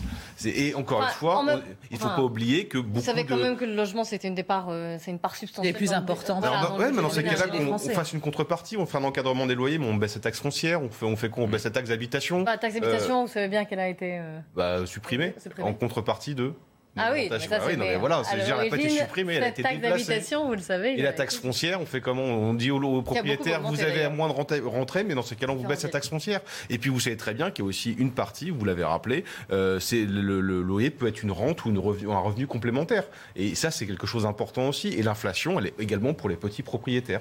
Oui, sauf que toutes les statistiques montrent qu'il y a une concentration des propriétés entre les mains de quelques-uns. Ce que vous dites peut être défendable sur les petits propriétaires. J'ajouterais un point, c'est qu'il y a eu un choix euh, dans le gouvernement, c'était de se dire est-ce qu'on va aussi euh, limiter la, la- la- ou permettre d'augmenter des loyers euh, malgré tout? Ça a été, je crois, euh, 3,5%. Donc on a hormis dans des villes euh, très particulières, très tendues, la possibilité euh, pour le propriétaire d'augmenter ses loyers. Donc quand même, vous avez dans la plupart des villes euh, une capacité pour le propriétaire d'augmenter les loyers, c'est-à-dire de faire face lui aussi à l'inflation.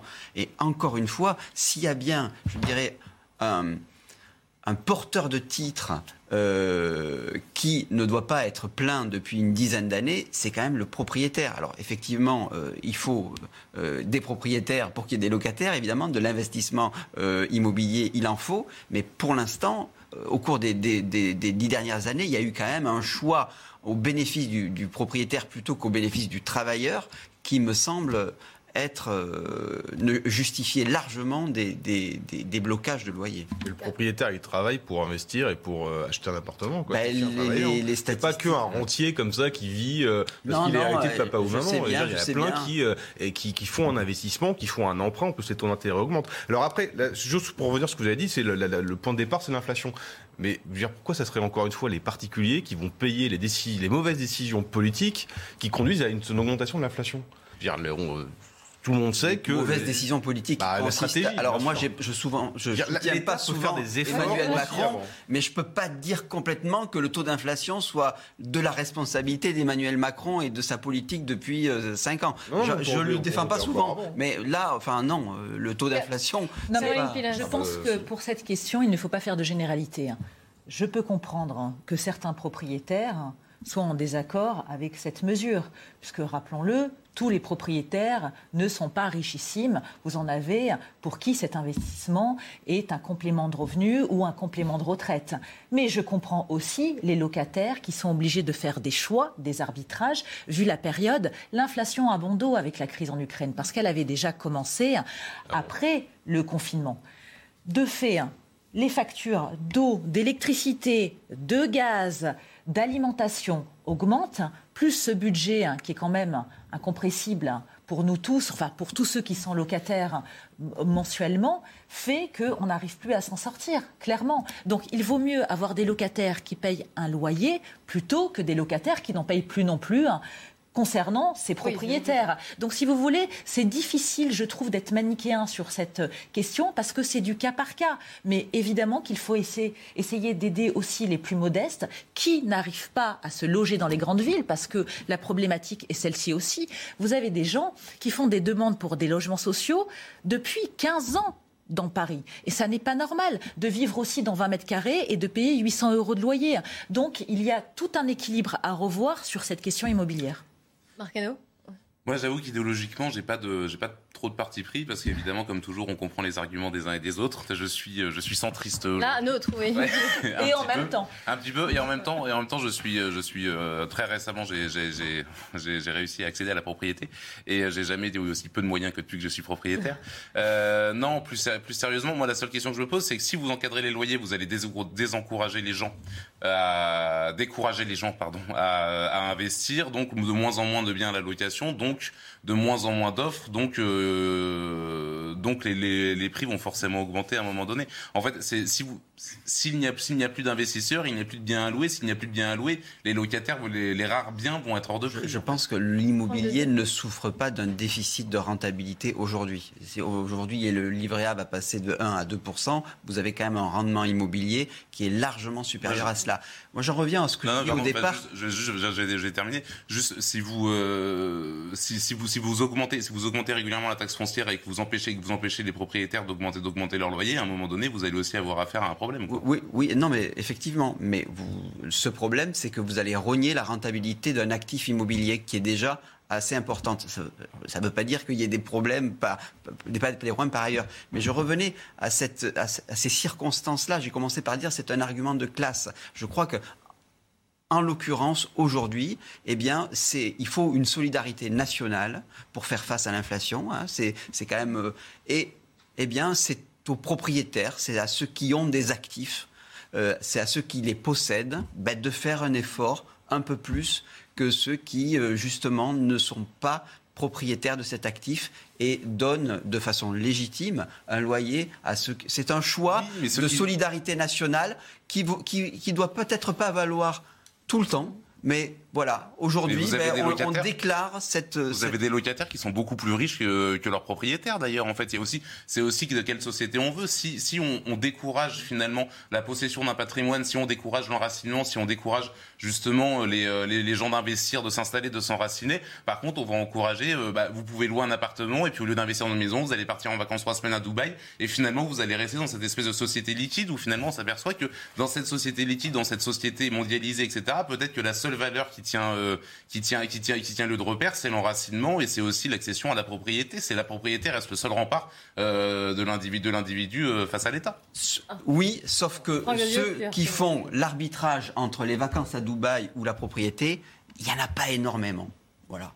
Il y a, c'est plutôt les gens, ben, ils, ils regardent leur budget au quotidien et à la fin du mois. Et justement, pourquoi euh, c'est toujours la même euh, Logique, un peu socialiste, de toujours penser dans ce sens-là, mais on pourrait penser dans l'autre sens. C'est-à-dire pourquoi, au lieu de penser à l'encadrement des loyers, pourquoi on ne pourrait pas aider à l'accession?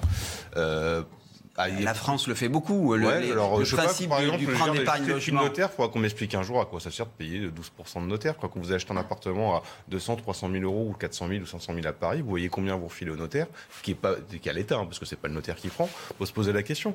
On pourrait peut-être penser à comment aider davantage à accéder à la propriété vrai, plutôt qu'à euh, Vous avez raison. Et le grand absent, c'est vrai, le grand absent de cette euh, de cette élection présidentielle euh, de, du printemps dernier, c'est effectivement le logement. Le logement. mais les thèmes de ben, c'était, ça intéresse énormément les gens. Non mais le logement, ça intéresse les gens, s'intéressent énormément à cela. D'abord pour accéder à la propriété, mais aussi pour regarder à la fin du mois à quel point ça entame leur budget. Et quelque part, on a vu des candidats qui n'en parlaient pas ou très peu. Eh bien, ça, c'est très regrettable. Je pense que l'État a aussi un rôle à jouer pour favoriser l'accession. Sans être démagogue, c'est peut-être parce que ça ne les intéresse pas parce qu'ils ne se sentent pas concernés. C'est peut-être aussi possible. Ça coûte trop cher. je ne sais pas si c'est la raison, mais en tout cas, voilà, on a eu ce débat, nous, euh, sur CNews. On va revenir sur ce qui s'est passé la nuit dernière. C'est le 14 juillet, c'est un peu une tradition, mauvaise tradition, mais c'est le cas aussi lors de la Saint-Sylvestre. Les festivités sont souvent émaillées de débordements, alors d'incivilité bien sûr, mais aussi de violence. Hier, voici les images euh, là dans les rues de la capitale. Des tirs de mortier ont aussi été entendus. On fait le point avant d'en parler avec Adrien Spiteri. Des voitures incendiées et des rues saccagées. À Paris, les dégâts de la soirée du 14 juillet sont importants. Des actes de vandalisme, mais aussi de violences comme ici dans le 20e arrondissement, où des pompiers en pleine intervention sont visés par des tirs de mortier. Ne inquiétez pas, c'est mon travail. Je travaille comme vous.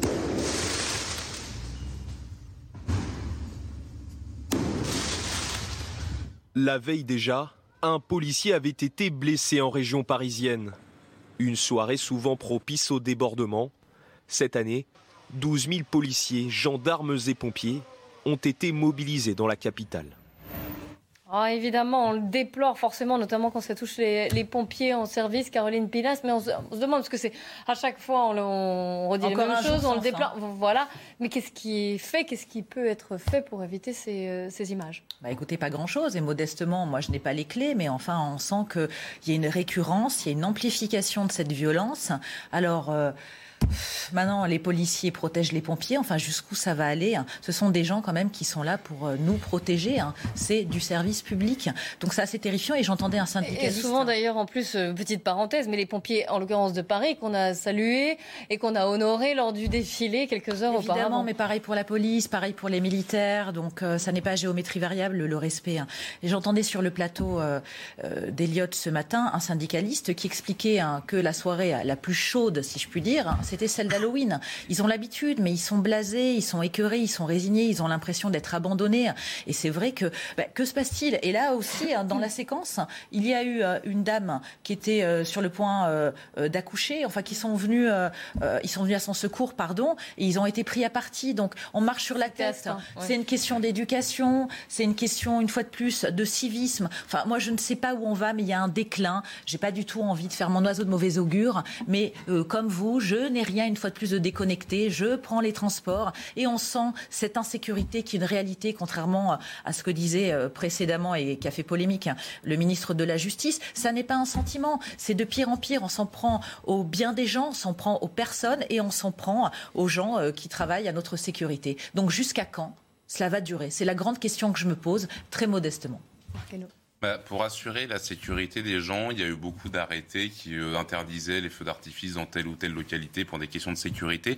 Euh, encore récemment, au premier abord, ça n'a rien à voir, mais je trouve ça assez révélateur. À Trèbes, il y a euh, les cérémonies 14 juillet qui ont été annulées parce que le maire de Trèbes ne voulait pas être à côté d'un député RN. Donc on a purement simplement annulé la, la, cérémonie pour des raisons politiques. Non, mais ça peut-être rien à voir, mais en fait si, parce qu'en en fait, on est en train de priver, au, pour maintenir une forme d'ordre et de cohésion, on est en train de priver les braves gens et les honnêtes citoyens d'énormément de festivités, d'énormément de traditions, pour essayer essayer de garder un semblant d'ordre. Et pendant ce temps-là, on voit, on voit les images à Paris, dans les grandes villes, on voit les images de ces fameux quartiers populaires, terme qu'on emploie pour rester courtois, mais, euh, mais évidemment pour en dire autre chose. 60 voitures brûlées dans le 93, des dizaines à Nantes, à Lyon, à Bordeaux, et c'est tous les 14 juillet la même chose. Vous avez aussi la Saint-Sylvestre. Moi, j'écoutais un journaliste polonais qui disait, mais euh, quand à chaque, à chaque qui était correspondant en, pour la, en France, il disait à chaque 31 décembre, mes confrères hallucinent parce qu'il n'y a que en France où on voit ça. Il n'y a que en France où on voit des scènes d'émeutes pour les grandes célébrations, que ce soit le 14 juillet, le 31 décembre, etc. Là, c'est un problème typiquement français. C'est un problème, c'est un problème euh, qui est lié à la population de ces quartiers. C'est un problème qui est lié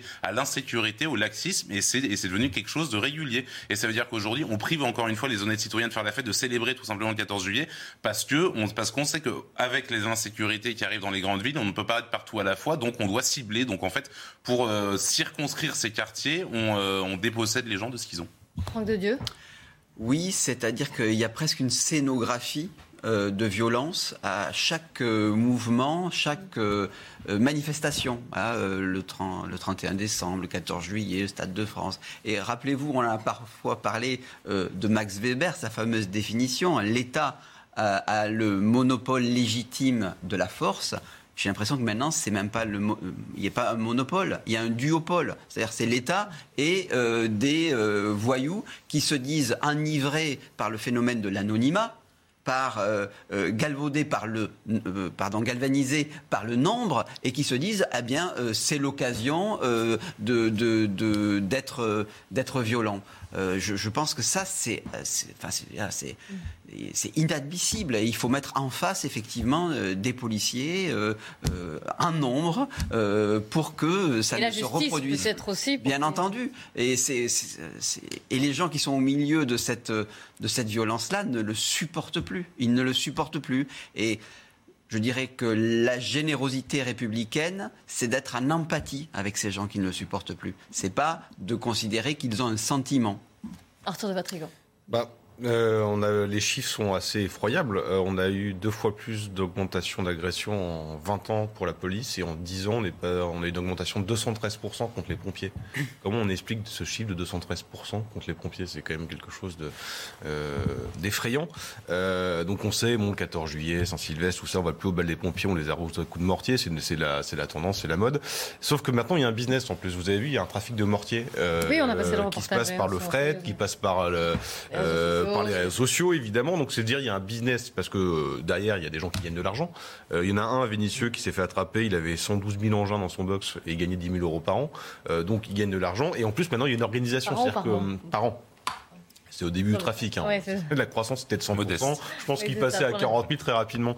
Euh, donc c'est-à-dire qu'il y a une, organisation. On parle souvent d'économie souterraine. Il y a une économie souterraine pour en plus aller euh, agresser euh, tout ce qui représente l'autorité.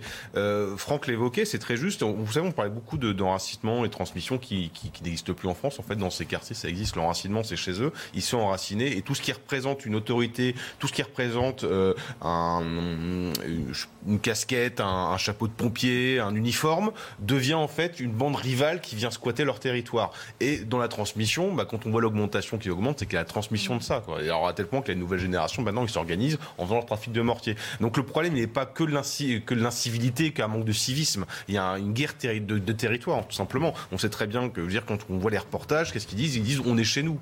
Euh, vous dites, vous allez, vous, quand le Libé fait une une en disant ah c'est des fascistes qui disent ça, en fait ceux qui disent on est chez nous, c'est les racailles de cité toute, la journée.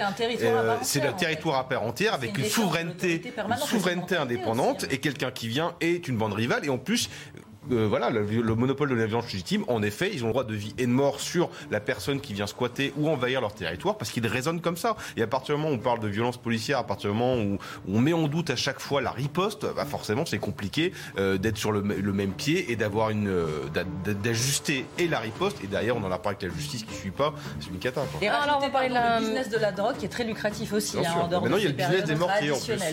Qui se rajoute. Donc euh, restez avec nous. Euh, on va continuer de débattre de l'actualité, notamment de cette interview d'Emmanuel Macron hier, les retraites, l'énergie et puis Vulcain, plus que Jupiter. Restez avec nous pour le débat se poursuit dans Media News. News, il est 13h30. Bienvenue si vous nous rejoignez. On va reprendre notre débat. Avant cela, un point sur l'actualité. Michael Dorian. La fête du 14 juillet gâchée hier soir à Cholet. Deux personnes, un garçon de 7 ans et sa sœur de 24 ans sont décédées alors qu'elles assistaient au feu d'artifice. Elles étaient installées à une cinquantaine de mètres du pas de tir lorsqu'elles ont été touchées par un explosif aux alentours de 23 heures. Tous deux sont décédés dans la nuit. Une enquête pour homicide involontaire a été ouverte. Coup de tonnerre dans l'affaire du Moonlight, ce bar à Chicha de Nantes où un serveur a perdu la vie en 2019. La bande accusée d'avoir ouvert le feu va être remise en liberté pour une raison procédurale. La justice ne serait pas en mesure de statuer dans les temps sur l'appel formé contre le renvoi aux assises. Et puis ces images de Cazaux, cette commune de Gironde a dû être évacuée d'urgence hier après-midi en raison d'un feu de forêt. Vous voyez ici ce qu'il reste d'un restaurant entièrement dévasté par les flammes. Actuellement, deux incendies sont toujours en cours dans le secteur, l'un près de Bordeaux, l'autre près de la dune du Pilat. Midi News avec euh, aujourd'hui Franck de Dieu, Caroline Pilastre, Marc Hainaut et Arthur de Vatrigan. La politique avec euh, cette interview d'Emmanuel Macron que vous avez pu suivre en direct hier sur, euh, sur CNews à la mi-journée. Traditionnelle interview du président de la République un 14 juillet, même s'il avait un peu dérogé la tradition. Il y est revenu. Beaucoup de sujets ont été balayés, pas tous d'ailleurs, on y reviendra. Juste avant cette. déjà, pour commencer, on va dire cette petite phrase. Non, il n'y a plus de Jupiter. Il y a Vulcain reprendre un terme qui a été beaucoup utilisé. si vous n'êtes plus Jupiter, vous êtes devenu qui alors après, J'ai jamais revendiqué. Cette séquence J'ai jamais revendiqué cette comparaison mythologique. Euh, donc, euh, mais je le disais, si certains avaient voulu me voir comme tel, c'est plus Vulcain, c'est-à-dire à la forge. Non, je suis engagé au service du pays. Alors, vous préférez Vulcain ou Jupiter? Ou aucun des deux? Politiquement, c'est plus malin Vulcain. Ah c'est plus malin parce que c'est celui, non pas qui est au-dessus, mais pratiquement à côté, qui forge, qui travaille, qui a un côté un peu industrieux. Et puis il y a aussi Vulcain, celui qui éteint les incendies. Alors, est-ce que c'est euh, en ce moment par une sorte de les images qu'on vient de voir Alors oui, mais je parlais plutôt des incendies sociaux euh, qui ne manqueront pas euh, d'être peut-être allumés à la rentrée. En tout cas, effectivement, il y a l'idée d'être à côté des Français plutôt qu'au-dessus. Bon, est-ce que ça, est-ce que c'est suffisant d'avoir ce bon mot pour être, euh, je dirais, euh, avoir un certain crédit auprès des Français euh, Non, Emmanuel Macron est toujours quand même considéré comme, je dirais, faisant partie des élites, euh, les Uberfile le montrent. On y reviendra peut-être sur le contenu des, des, décisions prises. On va rentrer un peu dans le détail, dans les sujets qui ont été évoqués, notamment les, la, enfin, les retraites et puis bien sûr la question énergétique, puisqu'il a appelé tout le monde à faire des, des efforts. Mais avant cela, globalement, l'opposition dit Emmanuel Macron, au vu de cette interview, est dans le déni. Il n'a pas pris, il ne s'est pas rendu compte de ce qui s'était passé aux législatives et qu'il n'avait pas une majorité absolue, mais une majorité relative. Est-ce que quand vous avez regardé cette interview, c'est le sentiment que vous avez eu également en disant il n'a pas pris la, mesure de la situation politique. Bah, il y a une forme de toute façon le 14 juillet quand un président en exercice se donne une interview, il y a toujours une forme d'autosatisfait. Enfin, euh, il est oublié, il vend, il son bilan, il rappelle, il rappelle qu'il est formidable, que grâce avec lui la France s'est bien dirigée, etc. Mais moi, je me suis mis à la place des députés de sa majorité. J'aurais été très embêté en fait à la fin de cette interview parce qu'en fait, euh, il eux-mêmes, je pense, ne, pris une interview comme ça, se disent bon bah on ne sait pas trop où on va en fait finalement. Euh, on, il a, euh, il a évidemment fait aucun geste vis-à-vis des oppositions. D'ailleurs, les oppositions s'y attendaient très bien, objectivement. Et euh, il continue, il continue d'avancer. On ne sait pas trop où il va. On ne sait pas trop quel programme il va pouvoir dérouler parce que la majorité relative à l'Assemblée a démontré que euh, cela pouvait, cela pouvait occasionner des ratés dans l'examen de telle ou telle loi. Euh, il n'a plus, de, il n'a plus beaucoup de marge de manœuvre et pour autant il a décidé que tout allait bien, que rien ne changerait.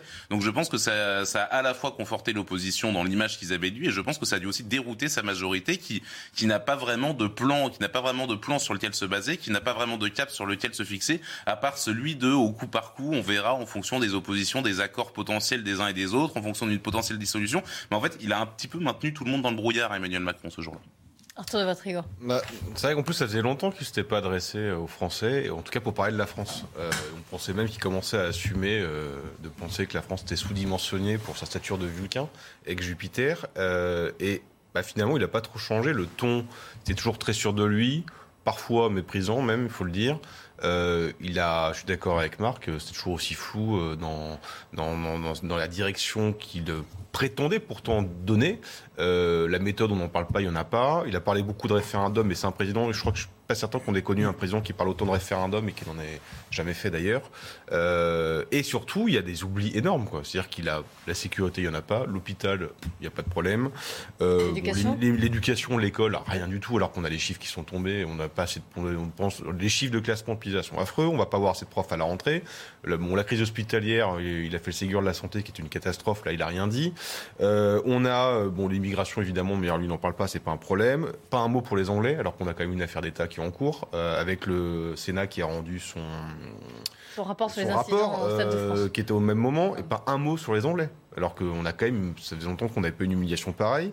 Euh, jusqu'à dire que nous, pour qu'on défende les Anglais, il faut quand même y aller. Euh, on est obligé de le faire. Euh, voilà, il y a quand même beaucoup de manques. Et dans ce qu'il a proposé, à savoir le climat, le pouvoir d'achat, mm. qui est un mot affreux, et la retraite, beaucoup d'imprécisions, beaucoup de flou, et surtout le même discours qu'il a tenu et aux législatives et aux présidentielles, comme si c'était rien passé entre temps. Quoi. Comme je l'ai dit hier après-midi au micro des Vraies Voix de Sud Radio, je l'ai trouvé sérieux et fébrile.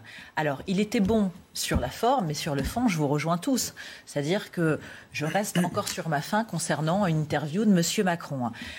Moi aussi, j'ai déploré qu'il ne parle pas de sécurité intérieure et d'immigration. Pardonnez-moi, mais c'est quand même important vu tout ce qui se passe.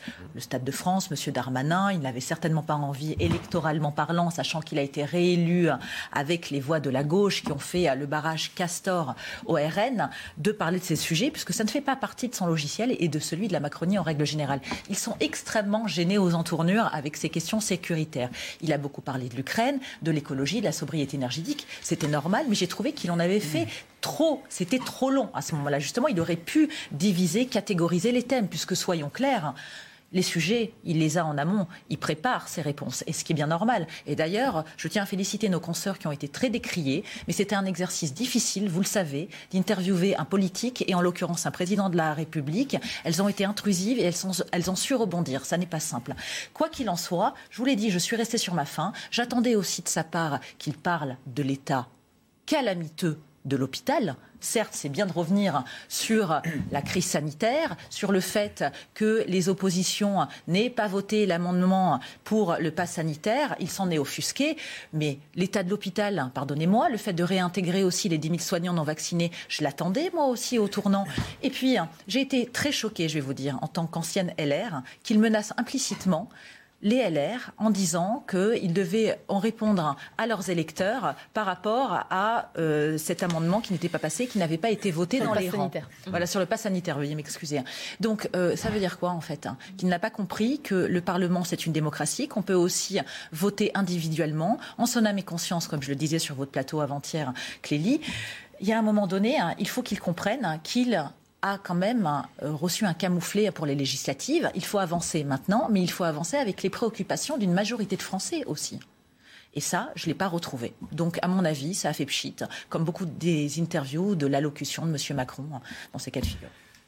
Franck de Dieu. Oui, euh, Caroline dit il n'a pas évoqué les sujets graves, euh, hôpital, sujets oui, tout à fait, euh, mais il a, eu, il a fait, je pense, il y avait une sorte de gravité euh, dans son discours.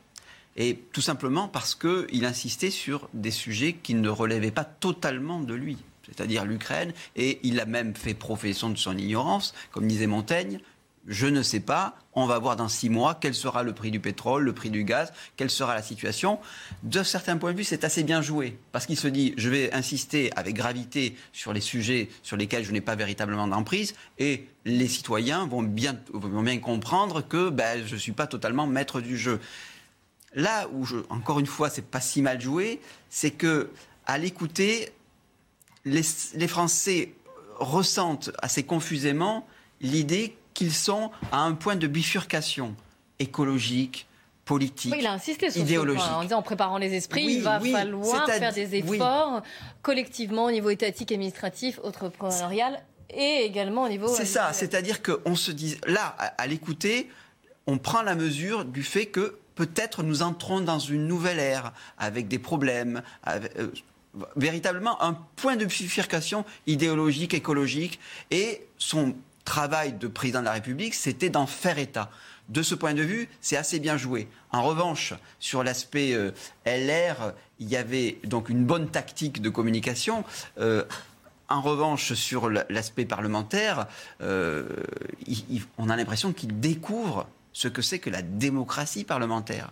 Qu'il y ait des NUPES qui votent sur certains sujets comme le, le, RN, que en revanche il va se retrouver avec euh, le RN pour d'autres, c'est tout à fait normal. Dire, on, peut imaginer qu'il y ait une confrontation d'idées et que, en leur âme et conscience, eh bien, les députés prennent des choix sans forcément regarder, euh, je dirais, euh, s'engouffrer dans des proximités idéologiques générales. Non, la démocratie parlementaire, c'est d'étudier les textes et de les voter en son âme et conscience. Alors justement, exemple peut-être avec la, retraite, où il a semblé maintenir son cap et elle a appelé un des compromis responsables. Évidemment, la responsabilité, c'est si on le suit.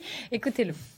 Je pense qu'il faut d'abord le faire en, respectant chacune et chacun, en étant unis. On doit améliorer. Mais bien sûr. Alors, il y aura peut-être des désaccords. Moi, les, les partenaires sociaux, certains partenaires sociaux disent les retraites, à la rentrée, c'est le chaos. la discussion doit commencer à la rentrée. J'ai vu tous les partenaires sociaux, ça ne vous a pas échappé ces dernières semaines. Ils ne voulaient pas qu'on passe la réforme cet été. Bon, on commencera. Il y aura, au sortir de l'été, une discussion stratégique et générale avec toutes les forces vives de la nation sur tous les sujets. Parce qu'il faut les mettre ensemble. Vous avez bien compris qu'il y avait des blocages, des points de blocage, il y a toujours des points de blocage. les 65 ans. Est-ce que vous êtes prêt à dire que vous y renoncez pour ouvrir le dialogue? Les 65 ans ne sont pas sous ce quinquennat. Donc je, suis, je pense qu'il faut ouvrir le dialogue, mais avancer. Je pense que nous, je ne pense pas, je sais que nous devons travailler plus longtemps. Donc il faut simplement, on ne peut pas avoir des, forces politiques ou sociales qui disent il faut aller plus vite pour financer nos services publics. Oui, nous allons être ambitieux sur l'école et la santé, investir de l'argent.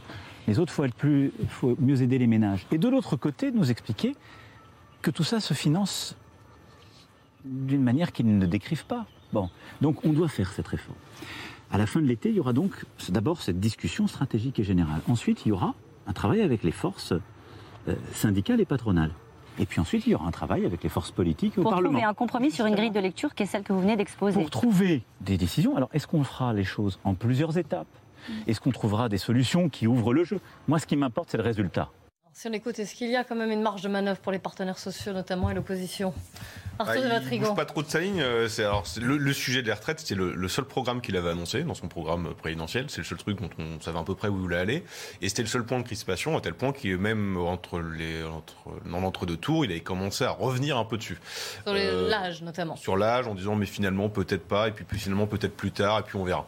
Euh, et puis finalement en fait, on, a bien compris que c'était une entourloupe pour ceux qui s'en doutaient. Donc là, il a clairement annoncé que le but c'était de travailler plus. Et ce qui est amusant, c'est des mots qu'il emploie quand on va discuter avec euh, les différentes forces politiques. Oui, ça s'appelle le Parlement. Bon, c'est le principe de la démocratie et de l'Assemblée nationale. On va discuter avec les partenaires sociaux. Bah oui, mais c'est vrai qu'il a jamais connu ça. Lui, Jupiter, il, discutait pas. Et ce qui est assez amusant, c'est qu'il a quand même appelé à agiter la menace du référendum pour lutter contre l'Assemblée nationale en disant si ça marche pas, ça bloque, on va faire le référendum. Donc déjà, le, pour le, quelqu'un qui fait la promotion du gouvernement des sachants, faire appel au peuple, c'est assez amusant.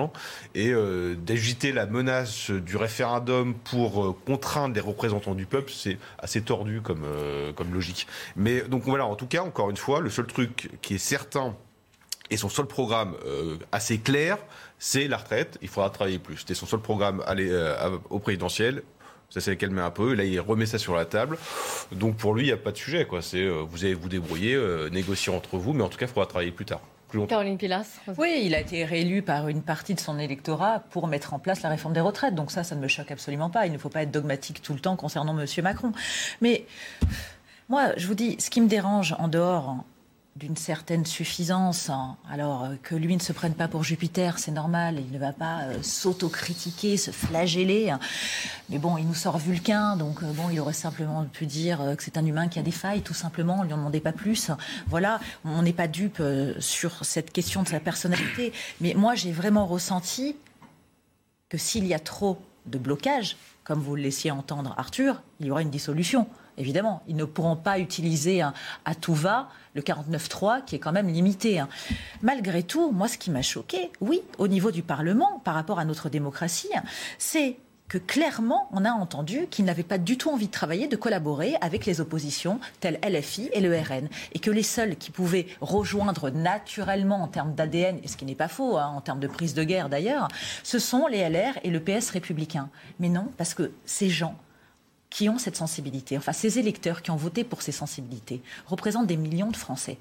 Et on ne peut pas justement balayer d'un revers de main cette élection des législatives et tous ses députés. Donc moi, ça me choque. et, d'ailleurs, vous, savez qu'il avait, euh, je dis, sur ce pass sanitaire, là, qui n'a pas l'amendement 2 qui n'a pas été voté dans le projet de loi sanitaire, il a déploré un coup de chaud nocturne. Ah oui, alors ça, la prétention. Génial. Hein. Non, c'est génial. Non, en fait, ce qui est fascinant avec le tandem Emmanuel Macron, alors c'est encore plus vrai, je trouve, avec Elisabeth Borne, c'est qu'on a vraiment l'impression que ce sont deux, deux technocrates qui ont l'habitude de dérouler un programme qui n'est jamais contesté par personne et qui, maintenant qu'ils ont une véritable opposition politique, redécouvrent finalement qu'en fait, leur euh, leur leur euh, leur, enfin, leur travail, leur leur mandat est essentiellement politique en réalité. Que euh, adopter, faire adopter un programme, c'est une affaire de compromis, c'est une affaire de dialogue, c'est une affaire de lutte aussi, parce que il faut se battre. Il sort de cinq ans où l'Assemblée a été une chambre d'enregistrement, où le Sénat a voilà, de toute façon, qui n'avait pas le dernier mot au final, mais où le Sénat a essayé, a essayé de montrer une forme d'opposition, mais c'était quand même une opposition face au Sénat, donc c'était quand même assez, euh, assez, euh, assez doux, on va dire,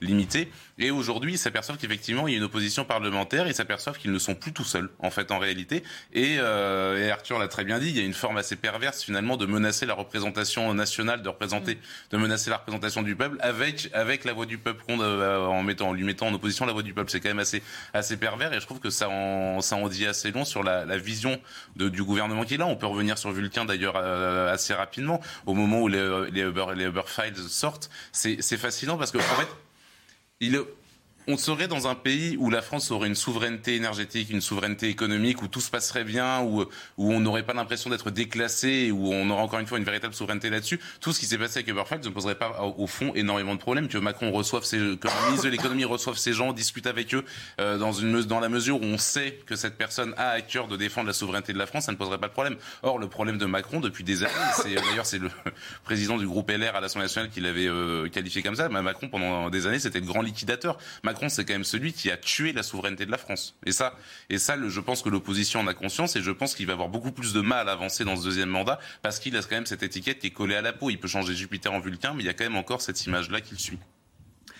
Oui. Je pense, je me demande s'il fait pas semblant de, croire qu'il n'y a pas de contre-pouvoir. Et je pense qu'il a pris la mesure du fait qu'il y a un contre-pouvoir. Donc c'est de la com, il... une tactique. C'est une tactique. Et de ce point de vue, ma voisine qui est ancienne LR ou, ou qu'il est ah bah, encore. C'est ma sensibilité. Voilà. Je suis plus militante et Elle se retrouve piégée parce que en fait cette histoire des retraites, vous avez LR qui a deux attitudes possibles. Soit ils sont cohérents avec leur corpus idéologique des années 90-2000, c'est-à-dire assez libéral, et de dire bah nous, on est favorable à l'idée de travailler plus longtemps. C'était même dans le, le, programme de Valérie Pécresse.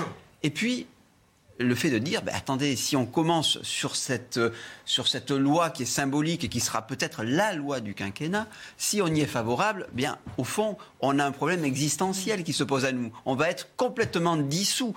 Et donc, finalement, je pense que le fait qu'il ait assumé cette idée de travailler plus, alors on ne sait pas encore sur la limite des 65 ans, montre à quel point il a piégé LR dans cette histoire.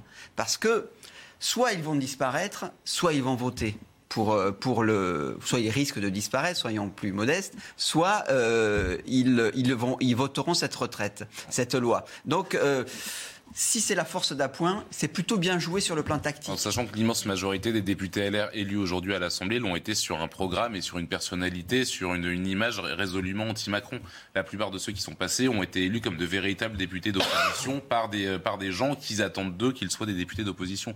Mais là où, là où je vous rejoins complètement, c'est effectivement avec le RN, euh, qui, euh, le groupe RN qui est en train d'essayer de remplacer globalement le RPR à l'Assemblée nationale, il va y avoir la question de l'existence. Oui.